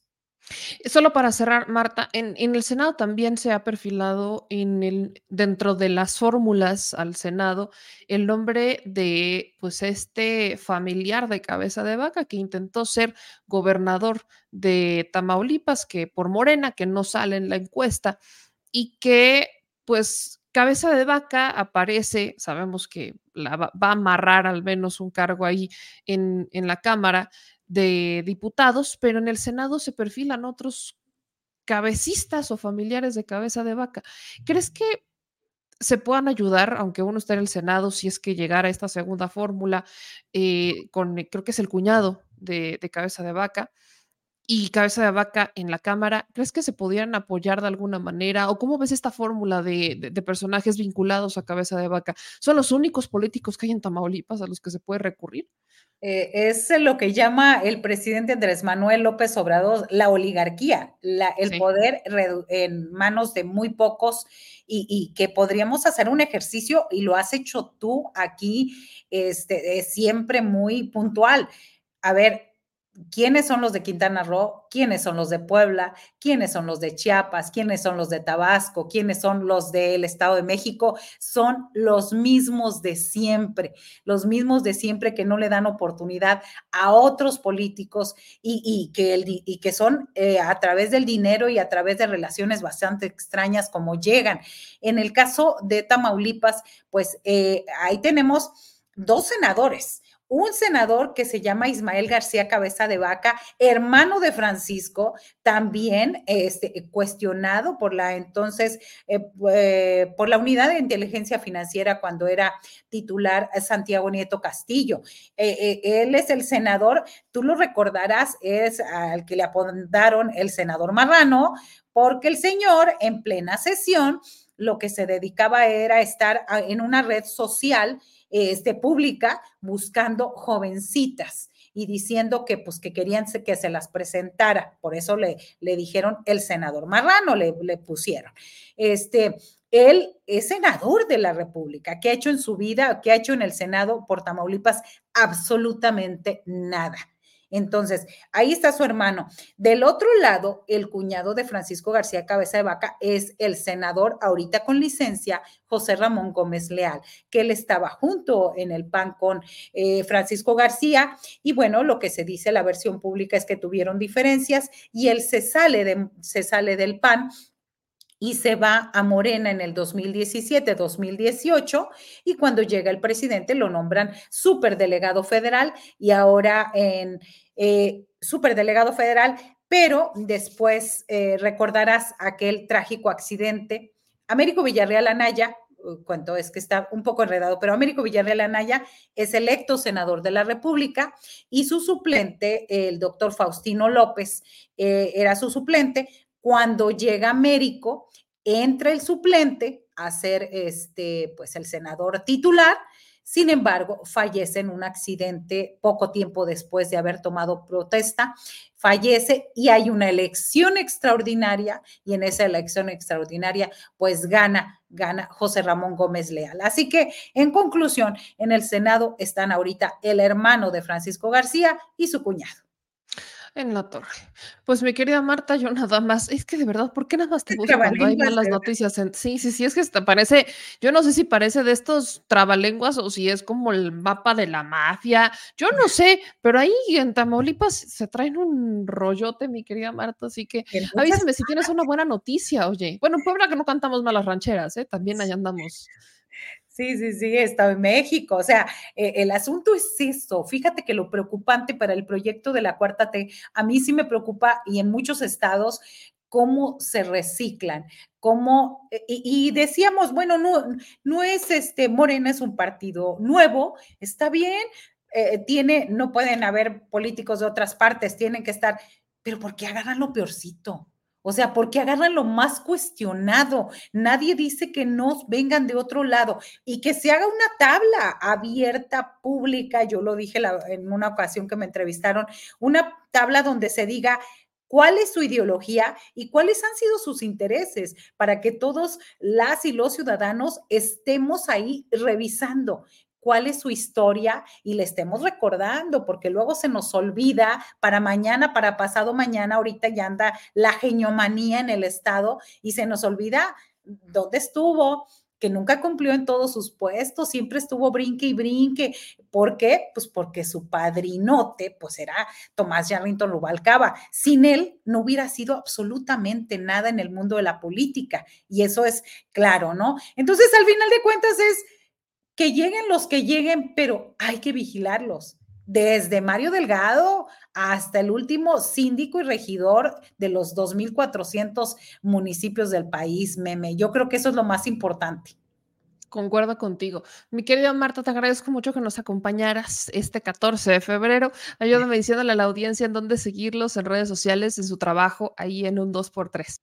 Gracias, gracias. Y por cierto, eh, eh, no creo mucho en las eh, fechas de mercadotecnia, pero Gracias por tu amistad, Meme. Gracias a todos los seguidores y moderadores de tu canal. Muy, muy agradecida. Nos pueden seguir en, nuestro canal de YouTube en un 2x3 Tamaulipas. También así estamos en todas las redes. En Facebook estamos solamente como en un 2x3. Y a mí, en lo personal, también me pueden seguir en el Twitter, arroba MX. Así que transmitimos de lunes a viernes de 8 a 9, 9.30 de la noche y estamos eh, pues dándoles información, reportajes y todo lo demás que tiene que ver con eh, violaciones a los derechos humanos, movimientos sociales, denuncias ciudadanas desde Tamaulipas.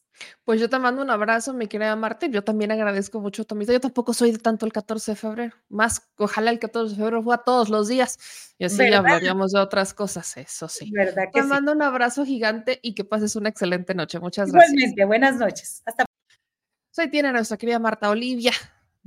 Híjole, yo veo Tamaulipas y ya no sé si está peor que Puebla o peor que Yucatán. Fíjense, ayer hablando de los chapulines, por ejemplo, sabemos el caso de Yucatán con Morena. Todos conocemos que el caso de Yucatán con Morena, hay muchos morenistas enojados con la decisión de meter ciertos perfiles en Yucatán, en Mérida, Rommel y demás. Y ayer renuncia un diputado local de Morena y se va al PRI. Renunció, según esto, porque no, no está de acuerdo con los procesos internos de Morena en Yucatán. Ah, no. Berrincheo. Pero agárrate, se va al PRI.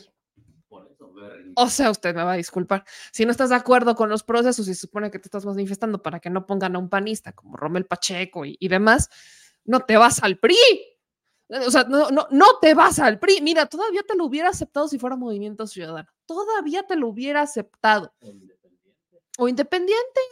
Mira, todavía Movimiento Ciudadano dices, "Meh, eh, eh, mm". No, es, no es la nueva política, pero no es el PRI, ¿no? Pero el PRI, neta. Y se toma una foto con Alito. ¿Es en serio? Entonces, ahí es cuando uno dice, bueno, ¿de qué sirve tanto reclamo? Ahí es donde pierden toda legitimidad sus reclamos. Toda legitimidad pierden sus reclamos porque ¿de qué te sirvió estarte quejándote y quejándote y quejándote porque iban a meter perfiles de otros partidos y no le daban prioridad a los de Morena y lo primero que haces es irte al PRI? ¡De Alito!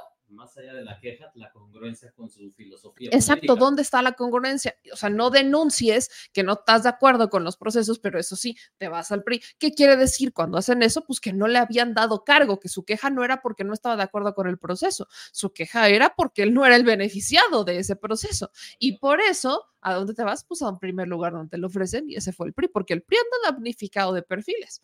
Ojo, o sea, hoy el PRI recibe a, a quien sea. Sea. O sea, hoy el PRI recibe hasta el mismísimo Andrés Manuel López Obrador si esto fuera posible. O sea, el PRI anda en una desesperación brutal porque hay una desbandada gigante por cantidad y cantidad y cantidad de, de personajes. Sí, ese sí, es, estamos contratando vacantes disponibles. Ya saben, los priistas. Oigan, y ahora nos pasamos de, hay, que, hay que insistir, hay que hablar de los chapulines, pero ahora nos pasamos a la casa de las mañaneras de la verdad. Porque nosotros lo preguntábamos, el señor productor lo preguntaba, ¿quién pompó? ¿No? ¿De, dó- cuánto está- ¿De dónde está saliendo la lana? ¿Cómo está haciendo el proceso? Y muchos nos preguntan por qué no vamos, pues porque no nos dejan entrar, ¿no? No es porque uno no lo haya pedido.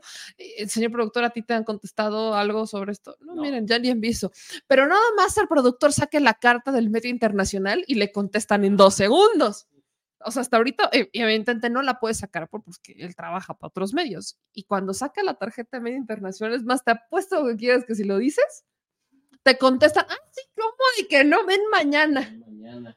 Pero como no está presentando esa carta, pues evidentemente lo dejaron en supervisto. Pero los personajes, los reporteros a los que sí les dan chance de entrar, que son puros de medios tradicionales, no han preguntado algo básico. ¿Cuánto están costando las mañanetas? Mañanitas. Pues es que así le dices Ochi las mañanetas. ¿Cuánto están costando las mañanetas? ¿Cuánto están costando? Yo, yo no he escuchado que un solo reportero de las que va, que asiste a las mañaneras de la verdad, que son solamente tres veces a la semana, y eso si Xochitl no está de viaje, no le ha preguntado a Xochitl Gálvez cuánto le está costando y por qué sus mañanetas no son en la sede del PAN o en la sede del PRI o en la sede del PRD. Nadie se lo ha preguntado.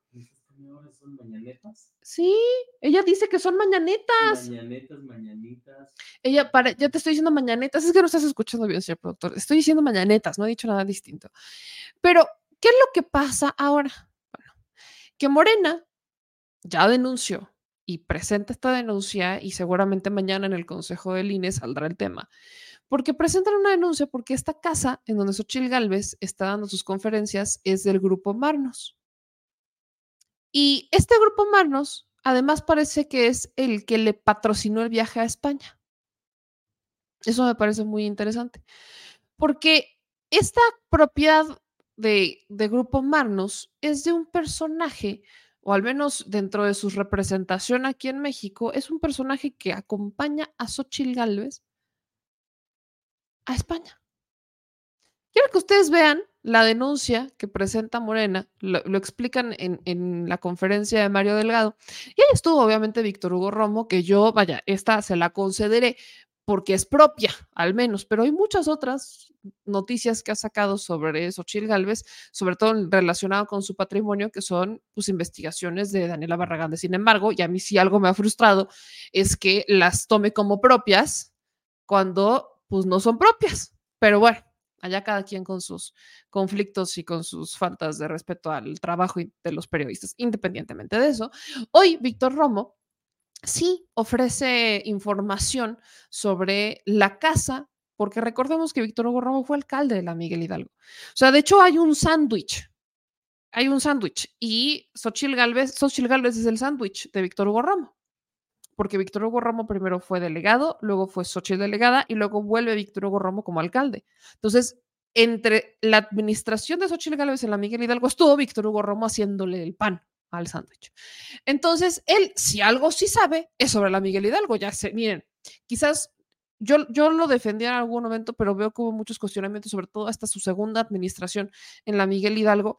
Y pues la, de ahí que no la gana, de ahí que no sale la reelección, de ahí que no gana Víctor Hugo Romo su, pues, su siguiente periodo como alcalde, que ya sería entonces su tercero en total. Pero si algo le hay que reconocerles que estaríamos muy peinados para atrás si no supiera cómo están los movimientos dentro de esta alcaldía, si no supiera quién es quién, dónde están los eh, permisos y demás. Este tema de la casa de Xochitl Galvez ya se convertiría en su segundo escándalo inmobiliario como tal.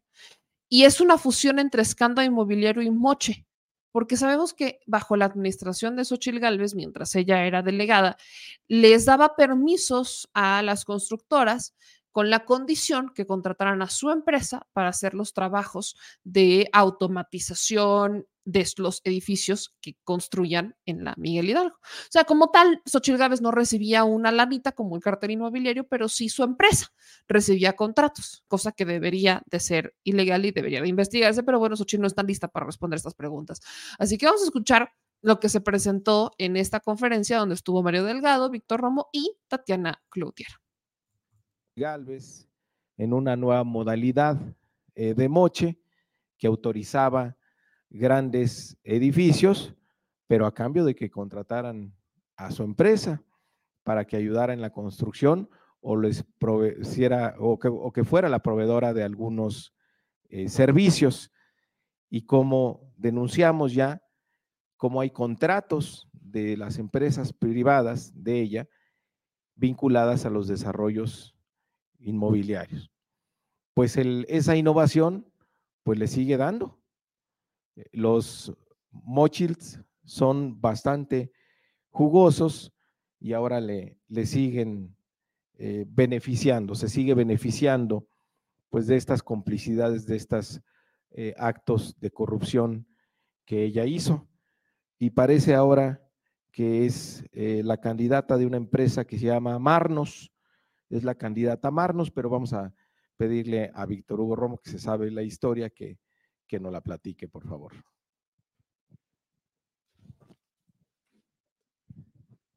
Buenas tardes, tengan todas y todos. Gracias, Mario, gracias, Tatiana. Eh, todo es una denuncia de tráfico de influencias, de conflicto de interés, de corrupción y de moche. Primer acto.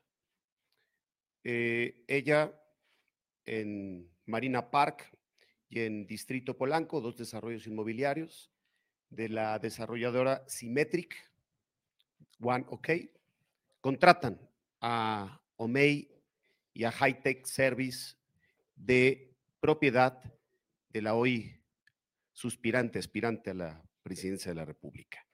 Da los permisos ella como delegada contratan a sus empresas y jugosos contratos al amparo del poder. Ya dimos a conocer que fueron 1.400 millones de pesos. Este, de la noche a la mañana, desde que ella fue funcionaria pública, en el periodo de Fox y delegada, tuvo estos contratos dos empresas. Segundo acto, su Casa Roja. La Casa Roja, que también dio los permisos a una desarrolladora, que le dieron un descuentazo, esa desarrolladora, casi a la mitad de su casa departamento, y no solamente eso, sino aparte no tiene los permisos correspondientes para ser habitada. O sea, es una casa chueca, es una casa ilegal. Ahora, cuarto acto, el que viene, el siguiente acto. Grupo Marnos, desarrolladora inmobiliaria. ¿Sí? Ustedes son testigos de las invitaciones que hace Xochitl Galvez a sus conferencias de la verdad, que hoy de la verdad, pues deberíamos de llamarle de la opacidad. Eh, en la calle ubicada, Colonia Anzures, en la Fayette 147, ahí han ido algunos de ustedes. El predio es propiedad de la inmobiliaria Marnos. Aquí está la fotito, aquí está el logo, es un complejo, es casi de una manzana. La siguiente. La inmobiliaria Marnos edificó un complejo en Miguel Hidalgo en el año 2017 en la colonia Granada. La misma, el modo de operación. Ella da los permisos, ella da las licencias, ella da las manifestaciones de construcción, ella genera la publicitación vecinal, se hace el desarrollo inmobiliario en su periodo, ¿sí? Y son de tres torres, 360 departamentos, un complejo de casi mil millones de pesos. Se ubica en la calle de Lago Field, número 7, en la colonia Granada. Siguiente. Aquí está su director de obras en ese momento, recibiendo la manifestación, dando la licencia, generando la manifestación de construcción y la publicitación vecinal. Está en sus redes, signado en las redes de la alcaldía y en las redes de la propia Xochitl Galvez. ¿Qué nosotros estamos denunciando? Si quieren, siguiente de esta. ¿Qué estamos denunciando? Que ella es socia, parte del Grupo Marnos, porque le da las licencias y contratos, conflicto de interés, tráfico de influencias, corrupción y la nueva modalidad del moche. Le vamos a llamar el moche 4.0. Ya no es la lana literal, ya es te entrego contratos o te hago el favor de pagar tu viaje a España y organizarte la agenda. Y aparte, te presto mi casa, te presto mi edificio, no pagues renta y ahí da las conferencias de prensa. Y no sabemos qué otros favores y cuánto dinero esta desarrolladora inmobiliaria le está entregando a la campaña de Xochitl Galvez para financiar los Xochibots. Este es el dueño Nicolás Mariscal. Esta es la foto en España, ¿sí? acompañando a la gira que financió y que organizó la agenda en esta reciente visita en España. Siguiente. Aparte, esta desarrolladora inmobiliaria este, fue de las preferidas del calderonismo, del peñanietismo.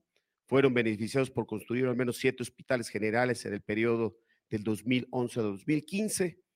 Estas obras fueron señaladas por sobrecostos, por corrupción. Un ejemplo de la corrupción fue el hospital de Ticul, en Yucatán, que costó casi 5 mil millones de pesos, cuando en realidad el costo calculado era de 500 millones de pesos. En fin, mala calidad en los materiales, fallas en los tiempos de entrega y además múltiples señalamientos de amiguismo y de corrupción. En cuenta, eh, pues descubrimos la cuarta parte, vienen más este, partes de esta historia de corrupción de Xochitl Gálvez.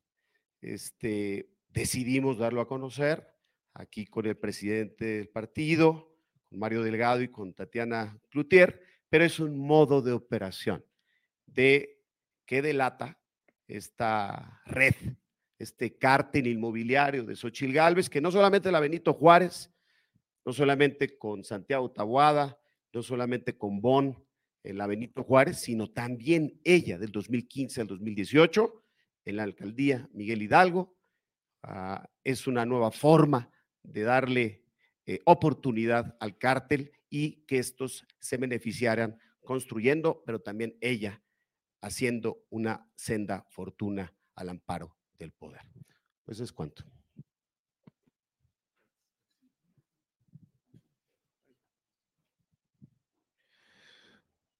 Bueno, pues ahí está. ¿Cómo le dice ella su conferencia? La, conferencia de la verdad. y de, o la, como la mañaneta, algo así, ¿no? Pues ahora hay que ponerle la marnos neta para que nos diga por qué hace sus conferencias en las oficinas de una empresa que ella benefició cuando fue funcionaria pública. Eso se llama tráfico de influencias. Eso es corrupción, para no darle vueltas. Y todavía pues se pasea con el dueño de Marnos en España.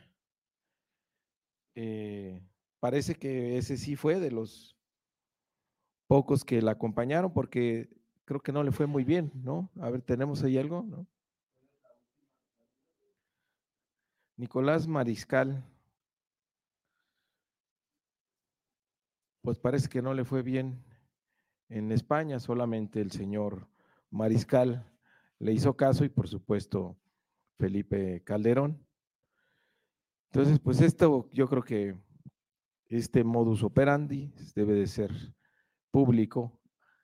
Alguien que aspira a la presidencia, pues no puede estar eh, todo el tiempo eh, mostrando sin ningún tipo de eh, interés por mostrar eh, una cara diferente a la ciudadanía, como sigue rodeada de los intereses que cobijó en la Miguel Hidalgo como funcionaria pública. Entonces, esto es una ilegalidad y bueno, Víctor Hugo Romo tiene todavía más cosas que vamos a estar presentando en las siguientes eh, semanas. Eh, también aprovecho para... Ande, pues, ahí está lo que dijo Mario Delgado y lo que dijo, eh, pues, Víctor Hugo Romo. Y a raíz de esto, pues, se han dado ciertas aclaraciones. Y ahí va- vamos a empezar con esta. Vamos a empezar a aclarar las cosas. ¿Qué es lo que pasa con esta casa? Pues, esta casa, ellos, Morena denuncia que es propiedad de Grupo Marnos. Grupo Marnos eh, tiene como director a Nicolás Mariscal Serpitge. Además, Nicolás Mariscal Serpitge es director, es más bien miembro del Consejo de Administración de la Fundación Mexicana para el Desarrollo Rural y además es sobrino de Daniel Javier Serpitge Montul y de todo este grupo que son consejeros de Bimbo. De hecho, Nicolás Mariscal es consejero de Bimbo. Además de ser, además de ser parte de Grupo Marros, y aquí está esta publicación para que no le digan y no le cuenten, pues Nicolás Mariscal es consejero de Grupo Bimbo. ¿Por qué? Porque es de la familia, forma parte de la familia de los dueños del Grupo Bimbo. Eso tampoco nos debería de extrañar. ¿En dónde entran las aclaraciones o las confusiones? Hay una fotografía del viaje de Xochil Gálvez, es esta. Estas- están estas fotografías del viaje de Xochil Gálvez, es más, esta, esta es la que en realidad se ve perfectamente bien a la persona. Y así de perfil parecería que es Nicolás Mariscal Serpitge. De hecho, la otra fotografía es esta. Aquí justamente esta fotografía es donde dicen que esta persona de aquí es Nicolás Mariscal Serpitge. ¿Qué es lo que dice Max Cortázar y qué es lo que dice Kenia López Rabadán? ¿Qué dicen ellos? Que él no es Nicolás Mariscal Serpitge, sino que es un empresario que se llama Javier Fernández. Y más allá de empresario, estamos hablando de un político, ¿no? Según el propio comunicado de Max Cortázar, estamos hablando de Javier Fernández Lasqueti Blanc, que es consejero económico de la Comunidad de Madrid. ¿En dónde entra la confusión si usted quiere ver? Le voy a enseñar una foto de Nicolás Mariscal ¿Y cómo es que entramos en este dilema de si es o no la persona con la que Xochitl Galvez está sentada ahí en este evento? Recuerden que este evento es organizado por la CEAPI. ¿Ok?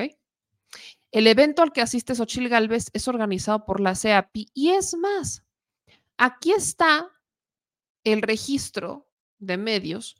O sea, aquí está el registro de medios para el almuerzo con Xochitl Galvez de la CEAPI. Aquí está, o sea, tampoco es ningún secreto. Esto esto sí es cierto. Aquí fue el 12 de febrero, el almuerzo con Xochitl Galvez para que se registraran los medios de comunicación. Aquí están los patrocinadores, la información del contacto y demás, ¿no? De, de CEAPI. Que para los que no sabemos quién es CEAPI o a qué se dedica o el tiempo libre, es un consejo empresarial formado por 250 presidentes de las mayores empresas iberoamericanas que apuestan a fortalecer la red de relaciones y espacio empresarial.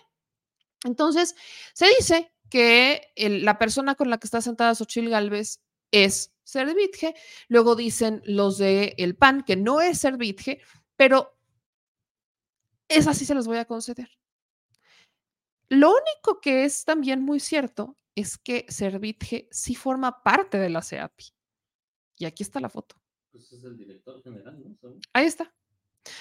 No, él es director general de Marnos, pero Mariscal es un nuevo panelista. Entonces, se integró a la CEAPI. O sea, ese, ese es Nicolás Mariscal. Este es el director general de Grupo Marnos. No, yo lo había destacado. Él es el director general de Grupo Marnos. Esta persona que usted ve ahí. O sea, si usted ve la foto y hace la comparación con la de Xochil Galvez, no es. Es más, o sea, y ni siquiera, no hay una de frente, pero esta es la más cercana, que es esta. O sea, esta es la más cercana. Más ahorita les voy a poner un comparativo de una contra otra, a ver si ahorita me ayuda el productor, pero no es.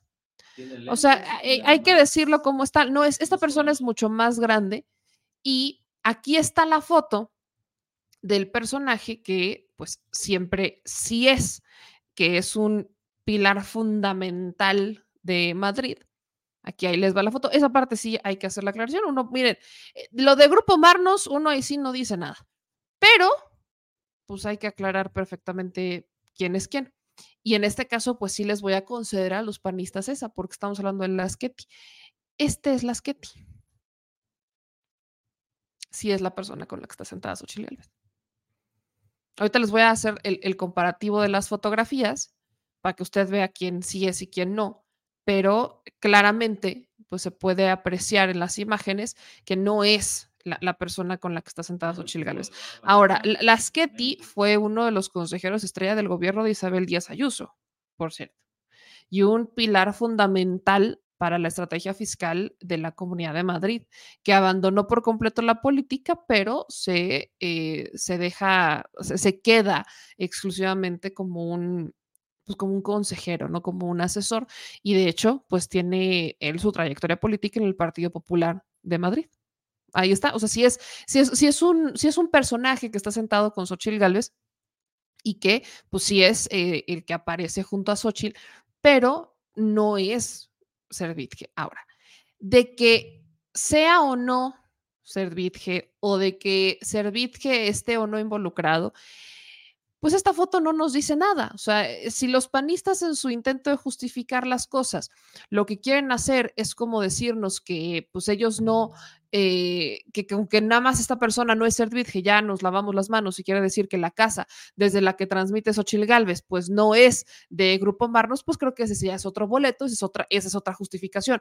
Lo que quiero, a, a lo que quiero llegar es, no hay que justificar una con otra, porque hasta este momento lo que quieren hacer, aquí les voy a poner el comunicado de Max Cortázar, en lo que el productor me ayuda a poner las tres imágenes juntas, nada más para que le calemos a esto.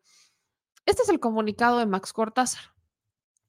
Lo que aquí está diciendo Max Cortázar, básicamente, es que Mario Delgado miente, que Mario Delgado está mintiendo, que Mario Delgado pues le ha quedado mal a la pues a la gente porque están engañando o están utilizando pues la campaña de, de Xochil Gálvez, ¿no? Eso es más o menos lo que dice aquí, que lo de las mañanetas, este, este edificio desde el que ellos están transmitiendo, que no dejan claridad, este, que no dan una claridad pues de cómo o de dónde salen los, pues sale el, el dinero de esta casa, no, no nos dicen de dónde está saliendo la lana de esta casa, pues lo que dice acá es que en relación con el inmueble donde se realizan las conferencias de la verdad se miente porque pues no pertenece a Servitje. Dice aquí que durante esta conferencia no existe ninguna irregularidad, aunque se presenta lo contrario, que no existe ninguna irregularidad en los predios construidos durante la gestión de Xochil Gálvez como delegada de la Miguel Hidalgo y que todas y cada una de las obras cumplieron con el reglamento de construcciones y todos los requisitos legales. Que es falso que algún empresario hubiera patrocinado la gira de trabajo de Xochil Gálvez y que lo que sí es verdad son los vínculos con el crimen organizado hechos públicos por múltiples medios de comunicación con el dinero aviones y camionetas que Mario Delgado recibió por parte de Sergio Carmona, rey del Huachicol para las campañas de Morena en diferentes estados del país. Acabamos de hablar con Marta Olivia, acabamos ahorita de hablar con Marta Olivia y Marta Olivia justamente nos aclara el tema de los Carbona y por supuesto que se tiene que investigar, pero el que está, el que está difundiendo la información relacionada con los Carbona es Cabeza de Vaca y son refritos de investigaciones que no han pasado gracias a Cabeza de Vaca, por cierto. Entonces todo se vuelve a concentrar en una sola narrativa, pero no niegan si usted lee con cuidado este documento, solamente dicen que no existen irregularidades con el predio, que la persona que acude con Xochil Gálvez a España no es Servitje, sino que es Javier Fernández Lasqueti Blanca, cosa que sí es cierta, pero en ningún momento desmienten que la propiedad en la que está transmitiendo Xochitl sus mañaneras de la verdad o sus mañanetas no sea propiedad de Grupo Mar. Eso sí, no lo están diciendo. Eso sí, no lo están diciendo. Ahora, va. Cedvitge no es el que sale con Xochitl Galvez en la foto. Jalo.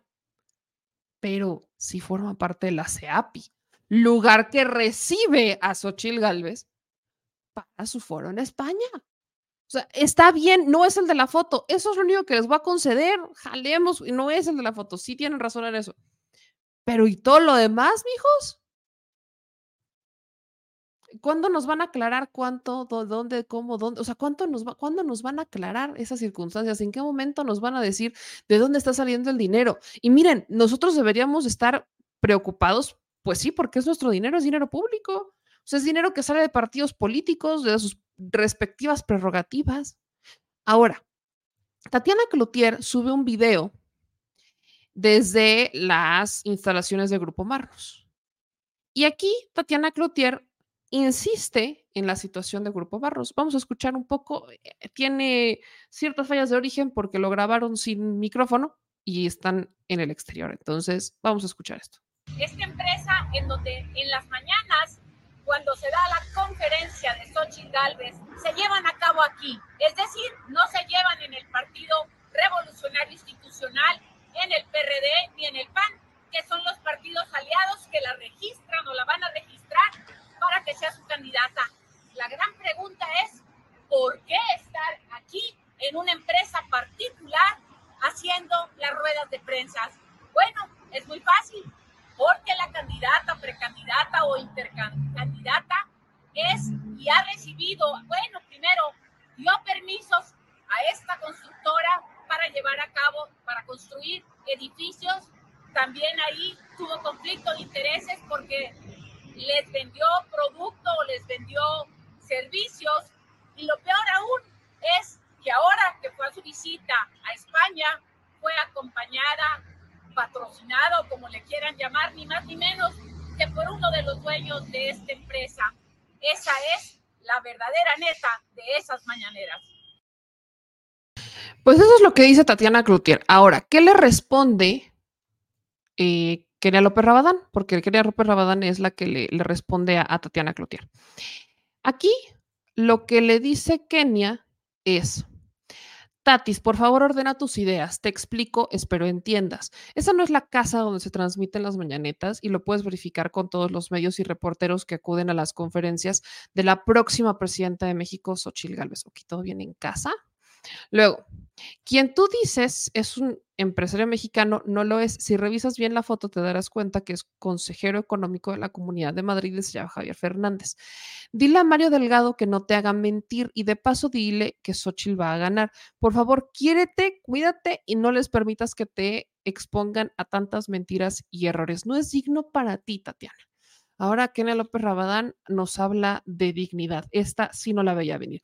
Insisto, sí, entiendo perfectamente que el personaje que pues dicen que es este empresario no lo es. Eso sí, lo, lo aceptaremos porque efectivamente no es el empresario. Eso sí, hay, hay, que entenderlo, no, no lo es. La persona que sale en las fotos con Xochitl Galvez no es Nicolás Servitje, es este, e, es este empresario, Javier Fernández, Lasquetti Blanc. Ese sí, y, las fotos lo dicen por sí mismas y uno no se va a poner aquí a engañar, ni se va a poner aquí a, a, mentir, ni mucho menos.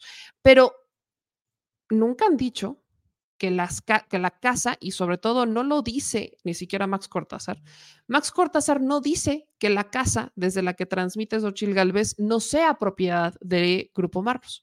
Lo que Tatiana Cloutier hace es irse a transmitir eh, a, las instalaciones del Grupo Marnos y decir que pues es parte de ellos, o sea, que es, una, es de su propiedad. Eso, ahí está clarito. ¿Por qué intentar engañar? ¿Por qué intentar mentir? Y yo quiero insistir con esto. Si bien Nicolás Servitje no es un empresario que no es el empresario que aparece en estas fotos, ahí les va la imagen, ya la tengo. Si bien no es cierto que sea el empresario y eso se lo concedemos, ahí están, ahí están las imágenes para que usted vea quién es quién. Si bien es cierto, Nicolás Servitje sí forma parte de la CEAPI. Aquí están las imágenes, estas son las imágenes de Xochitl Gálvez en el evento de España de la CEAPI. El que aquí aparece es Casquetti, o es Lasquetti, perdón, es Javier Fernández Lasquetti, aquí está. Y el que está del otro lado es Servitje. En una imagen donde Servitje, pues forma parte de la CEAPI. Él forma parte de la CEAPI, ahí están. Aquí, la, aquí el tema no es deslindarse de decir, ay, es que no, él no es el de la foto y ya con eso ya, ya les gané. Aquí el tema es aclarar de dónde sale el dinero para la casa. Aquí el tema es aclarar si esta propiedad es este propiedad o no, con qué la pagan, de dónde sale el dinero, quién la hace, quién no la hace. Eso es la, esa es la aclaración que se necesita. Y para como vemos, honestamente, Xochitl Gálvez tiene muchos problemas para aclarar el asunto de las propiedades. Ahora, ya se presentó la denuncia ante el Instituto Nacional Electoral. ¿Y qué es lo que puede hacer el Instituto Nacional Electoral? A lo más que puede hacer el Instituto Nacional Electoral es pedir cuentas. La fiscalización en periodo de intercampaña fiscalización de campaña. Y esta fiscalización de intercampaña tenemos que ver qué partido es el que terminó, a ver qué partido es el que termina pagando las conferencias, porque no nada más es la instalación, que podría ser la donación de un empresario que apoya la campaña de Xochil Gálvez. Aquí el tema es ¿De dónde sale el dinero para pagar el catering? ¿De dónde sale el dinero para pagar las sillas, el equipo de sonido, el equipo de video, el equipo de transmisiones? ¿De dónde está saliendo el dinero para pagar todo eso? ¿De dónde está saliendo el dinero para pagarlo? Eso lo tienen que reportar los partidos políticos porque es un gasto de campaña o de intercampaña o de precampaña, como lo quieran llamar, pero son gastos que tienen que aclarar. Y si algo nos ha quedado claro es que no son transparentes, no publican los contratos que tienen, ni siquiera los están haciendo eh, claros. Entonces, ¿de dónde está saliendo ese dinero? Xochil Galvez, volvemos a la pregunta, ¿a quién responden los intereses de Xochil Galvez? ¿Responden a los intereses de los empresarios o responden a los intereses de los mexicanos? Que, ojo, no está mal que, que representa los intereses de los empresarios, pero si esa va a ser su prioridad, que la diga con claridad y no que se vaya vendiendo como la niña indígena que vendió gelatinas y que entonces ahora es eh, una gran empresaria porque mágicamente ella sí pudo y entonces millones de mexicanos no, pero ella sí, ¿ok? Porque ella sí pudo. Porque Xochitl Gales pudo, entonces su historia personal, su historia de vida con muchas fallas, pues nada más no está funcionando. Y, y ¿saben qué es lo peor? Que no lo digo solamente yo te compartía, te enseñé, lo, mandé de hecho creo que a nota, lo tenemos hoy en nota en la Mexico News, porque alguien que se ha quejado, ya se ha quejado de la campaña de Xochitl Galvez y de los spots de, de, Galvez es nada más y nada menos que Javier Lozano. Y esto, esto sí me parece de, esas cosas que uno dice, a ah, cara, yo no veía venir esto. Para que vean por qué luego no funcionan sus campañas. Nada más para que vean, nada más para que ustedes le, le, le entendamos por qué no están funcionando las campañas. Les voy a poner estos segundos de video de Javier Lozano, donde está cuestionando la historia de vida de Xochitl Galvez, está, está cuestionando la, la, campaña de Xochitl Galvez, los spots de Xochitl Galvez que le están haciendo los partidos políticos. Es un panista. Yo con Javier Lozano coincido en nada más que en este video. O sea, Javier Lozano, usted me va a disculpar, pero es un... Eh, eh, es, eh, perdón porque es poblano, es esas veces que uno como poblana sí va y se, se disculpa, porque dices que nosotros luego exportamos personas como Javier Lozano y luego exportamos gente como a mí. Pero quiero que ustedes escuchen lo que dice Javier Lozano sobre los spots, sobre la campaña, sobre la narrativa de, de Xochitl Galvez, que en realidad, pues, no está convenciendo y no está levantando votos. Ve esto. Digo que ya me tiene verdaderamente hasta la madre, son los spots y además, no, no solamente el contenido de los spots, sino la pauta de los spots. Ponen uno tras otro iguales. O sea, Así de un partido y de otro y de... Eso. Entonces aquí son tres partidos este, en alianza. Uh -huh. Y los tres escogieron el mismo contenido. Esta es la historia de una niña que vendía gelatinas desde pequeña para ganarse la vida y después salió corriendo huyendo de la violencia. No mames, mensaje dirigido a los militantes del Partido de Acción Nacional. Esta es la historia de una niña que desde pequeña vendía gelatinas. Mensaje pagado, no, mensaje para los militantes del Partido de la Revolución Democrática. Esta es la historia, ya carajo, es hora para los del PRI. No. Además, hay un efecto inmediato. Tú estás oyendo en la radio comienza un spot de estos y le cambias en chinga. O sea, es en automático. Tú oyes un spot de estos y sales corriendo, cabrón. El único que sí, el que sí me parece que está bueno es el de Sheinbaum, que dice, en 25 segundos te voy a explicar cómo redujimos la, la, la violencia y la inseguridad en la Ciudad de México. Y lo hace bien, en 25 segundos en chinga. Pero bueno, efectivamente, las campañas están insípidas, están aburridas. Hay, hay más disciplina y orden, desde luego, en la de, en la de Sheinbaum. Fíjate, el otro día quiso Loret criticar la campaña de Sheinbaum. Que estaba diciendo, muy, muy cuadrado todo. Estaba, que, todo estaba, que todo estaba muy cuadrado, que todos los eventos eran iguales, que todos los días hacía lo mismo, que todos los días se refería a lo mismo. Dices, cabrón, eso es lo que hay que hacer en una campaña. Lejos de criticarla, ¿qué se nota? Efectivamente, disciplina, mensaje, formato, uh -huh. cero improvisación, uh -huh. eventos bien organizados. Uh -huh. ¿Ves? Y si tú te fijas todas las imágenes que están pasando de Xochitl, es, son declaraciones que se avienta en la banqueta y que salen de su ronco pecho como se le van ocurriendo. Ay, dolor. Bien, yo solo espero que después de esto no me vayan a poner a Javier Lozano como candidato ahí en Morena PT Verde. Ahí nada más se les encarga. No porque haya dicho algo congruente en su vida, quiere decir que ya se. se, se ajá, que ya está perdonado, que ya, ya, ya, se le acabaron los pecados. No, nada más quiero hacer esa aclaración. Pero de fuera sí tiene razón, oigan, sí, sí tiene razón. Entonces, volvemos a, esto, esto pasa también al interior del PRI-PRD, al menos en el caso de Javier Lozano, que representaría ya el PRI y el PAN, porque en algún momento fue priista y después fue panista toda su vida. Javier Lozano, pues tampoco está de acuerdo con la manera en la que están manejando la campaña de Xochitl Galvez, si no es una, es otra.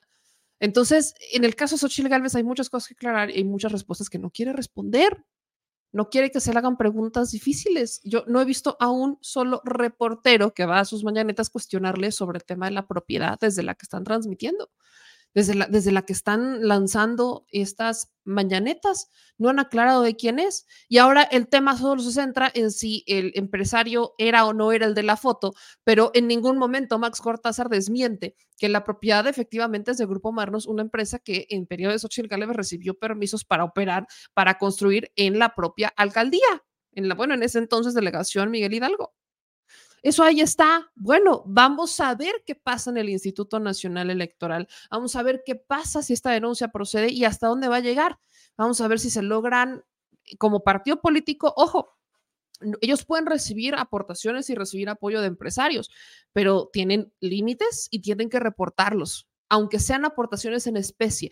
todo lo que Xochitl Galvez utilice, llámense micrófono, hasta el huipil, si alguien se lo regala, en un periodo de campaña o si el Wipil trae aquí con todos sus logos y demás y trae el marketing o si mandan a hacer Wipiles para regalar o si mandan a hacer estas muñequitas que ya también se vio súper original. Xochil Galvez copiando lo de las muñequitas como el presidente López Obrador le hicieron las muñecas porque hay que rescatar que Andrés Manuel López Obrador no hizo él sus muñecos, sino que los muñecos salieron por parte de la gente. Entonces, en el caso de de, de Xochitl Galvez, pues ya le hicieron sus muñequitas.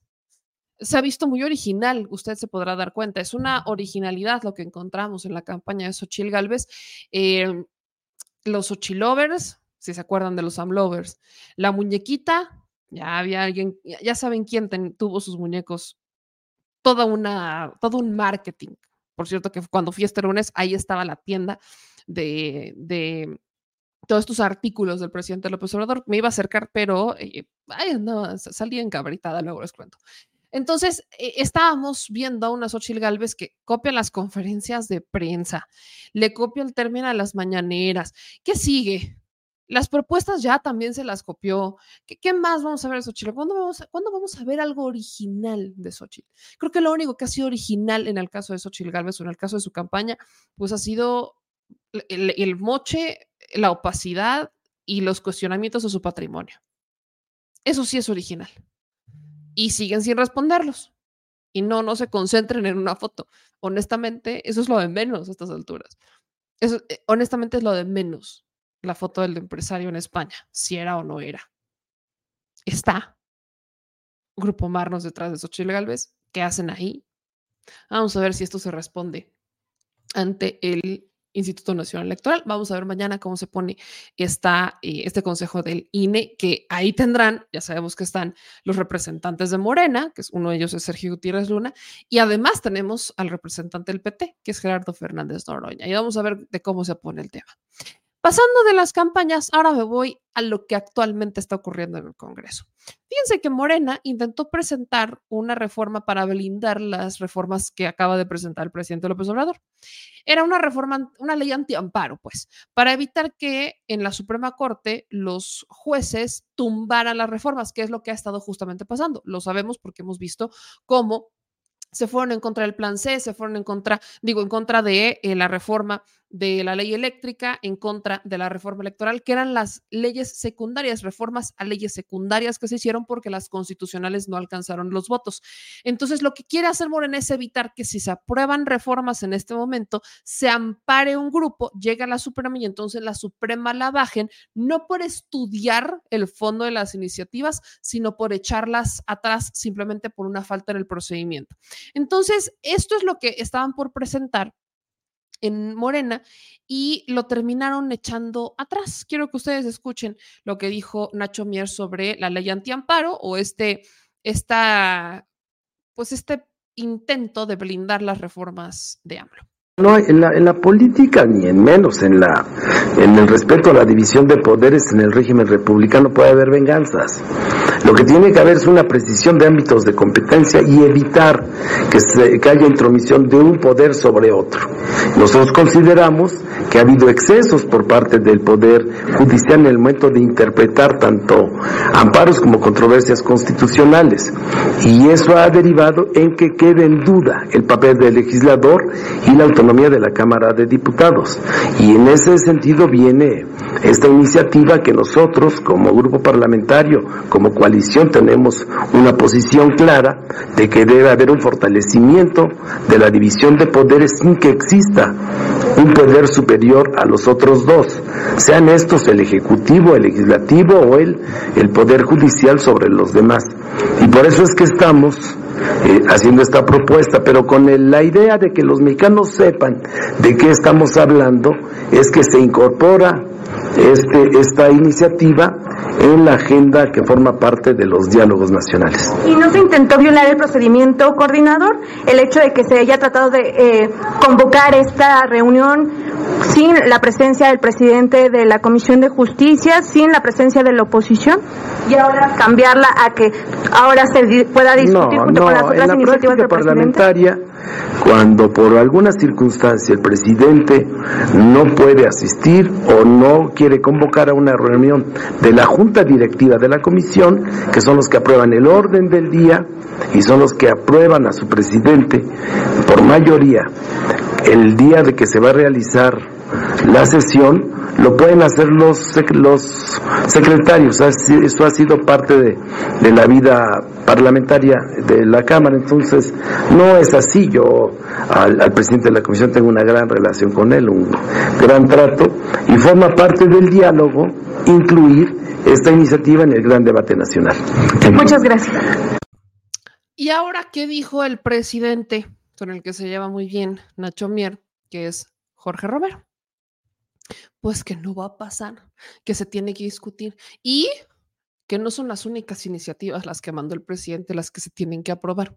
Tienen una larga lista de iniciativas por trabajar, así que la agenda es grande. Vamos a escuchar esto. Que nosotros le damos es que si habrá de ser una iniciativa que esté dentro del paquete de las que habrán de debatirse, platicarse en estos foros, nuestra lectura es que quizá no haya tanta prisa. Pero a nosotros nos queda claro que al mal paso, quizá hay que darle prisa.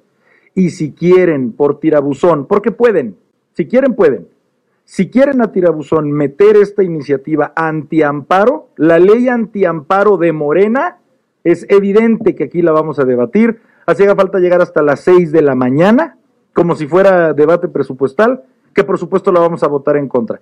Y estamos convencidos de que la pueden pasar, porque es una ley secundaria e igual de convencidos deben de estar en el oficialismo que a los dos segundos de que se promulgue ya está siendo impugnada en la Suprema Corte de Justicia. A ver si la Suprema Corte de Justicia se quiere dar un autobalazo en el hígado resolviendo si es constitucional o no. Esto más que una verdadera agenda legislativa que quiera el gobierno ejecutivo sacar adelante para el país, es su último intento de intervención electoral. Lo acabas de decir perfecto. La propuesta para que se voten aquí a finales o mediados de abril no es de la oposición, es del oficialismo. A lo mejor ellos mismos en la Secretaría de Hacienda ya le dijeron en Palacio Nacional, oiga, presidente, esto que usted dice de las pensiones, no hay manera, no hay manera, ¿qué hacemos? Ah, pues nos echamos para atrás y vamos a decir que las vamos a estudiar y las mandamos para el final del periodo. Total, luego no va a dar. Insisto, ¿qué es lo que querían? Que saliéramos a decir en automático que íbamos a estar en contra del 100% de las pensiones para los que se retiren. No, señor, estamos a favor. ¿Quieren ellos jugar con su juego legislativo populista? Adelante. Les digo que estamos en un mundo kafkiano. Era para que los que tuvieran responsabilidad administrativa y financiera fueran este gobierno y ellos son los que salen con barbaridades. Lo he dicho en otros espacios. ¿Cómo nos iría al PAN? O a la oposición si nosotros propusiéramos que desaparezcan los impuestos. Yo creo que había un par de personas que nos lo aplaudirían y dirían, wow, qué gran iniciativa. Sí, hombre, no puedes llegar a ese nivel de populismo y de irresponsabilidad. Ellos saben que con lo que dan, pensiones estoy hablando, uno, ni siquiera lo que dijo en la mañanera es verdad, no es lo que viene escrito en el dictamen. Todas las personas que hoy en este país ganen más de 17 mil pesos, si se da la reforma como viene, todos los que ganen un peso más de 17 mil pesos no se estarían yendo con el 100% de su pensión, porque llega hasta 17 mil pesos. Y de una cantidad que se ocupa de 430 mil millones de pesos al año, en las disposiciones transitorias que dicen cómo se habrá de fondear el espacio del cual se habrá de dotar financieramente, esto no llega ni a los 64 mil millones. Y pasa por desaparecer al INAI, y a la CRE, y a la CNH, y pasa por desmantelar a Fonatur. Pues, por favor, demagogia pura. Ande pues. Yo. Aquí dice eh, Jesús Menchaca, oye, pero qué prepotente se escucha esos Contreras mexicanos. ¿Qué tienen contra los Contreras, eh? Y no se les olvide que yo sí llevo el apellido Contreras, así que ahí nada más les encargo. A los Contreras no nos metan en el mismo costal. Dice eh, Luis Enrique, todo lo contrario que había dicho su compañero senador Damián Cepeda. Bernardino R dice un dicho viejo, el buey solo bien de Lamy. No sé si aplique a las vacas de este Forge, pero viéndolo bien necesitaría ser contorsionista o ya plano de hule. Dicen acá, se enredaron en su propia lengua, dicen por aquí. Y bueno, mi gente chula, con esto nos despedimos este miércoles 14 de febrero.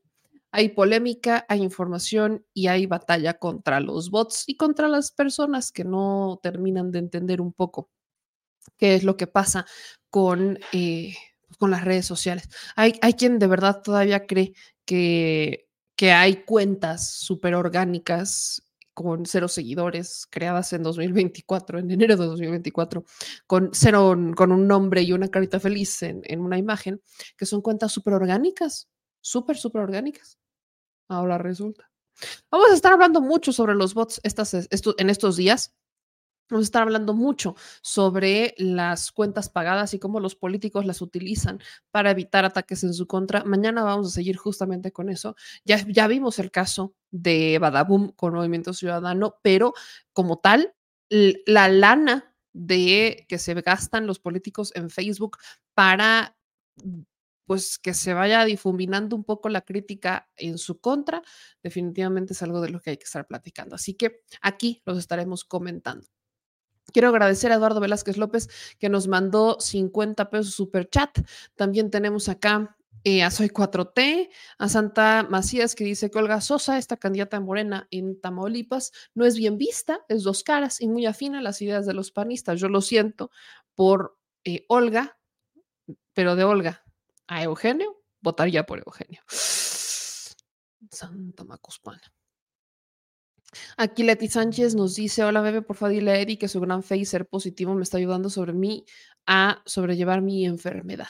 Mi querida Leta, te mando un abrazo y espero que sea lo que sea que tengas, lo lleves de la mejor manera y aquí tienes una bandita que te apoya. Dice, Meme, ¿te das cuenta que Hans estuvo muy golpeador hoy con el presidente? No, no opinaría sobre eso, no, no creo que tenga sentido, creo que cada quien tiene un estilo y este, y pues ya, nada más. Todos tenemos un estilo en la mañanera y está chido que cada quien tenga su estilo, es un buen, es un buen ejercicio de de conferencia, de responsabilidad, de informarle a la gente, informarle a los seguidores y ahora que viene el quién es quién de los bots, se va a poner todavía más bonito.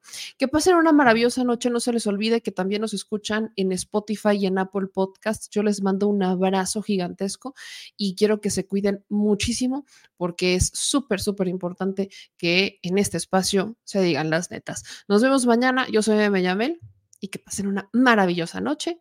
Adiós.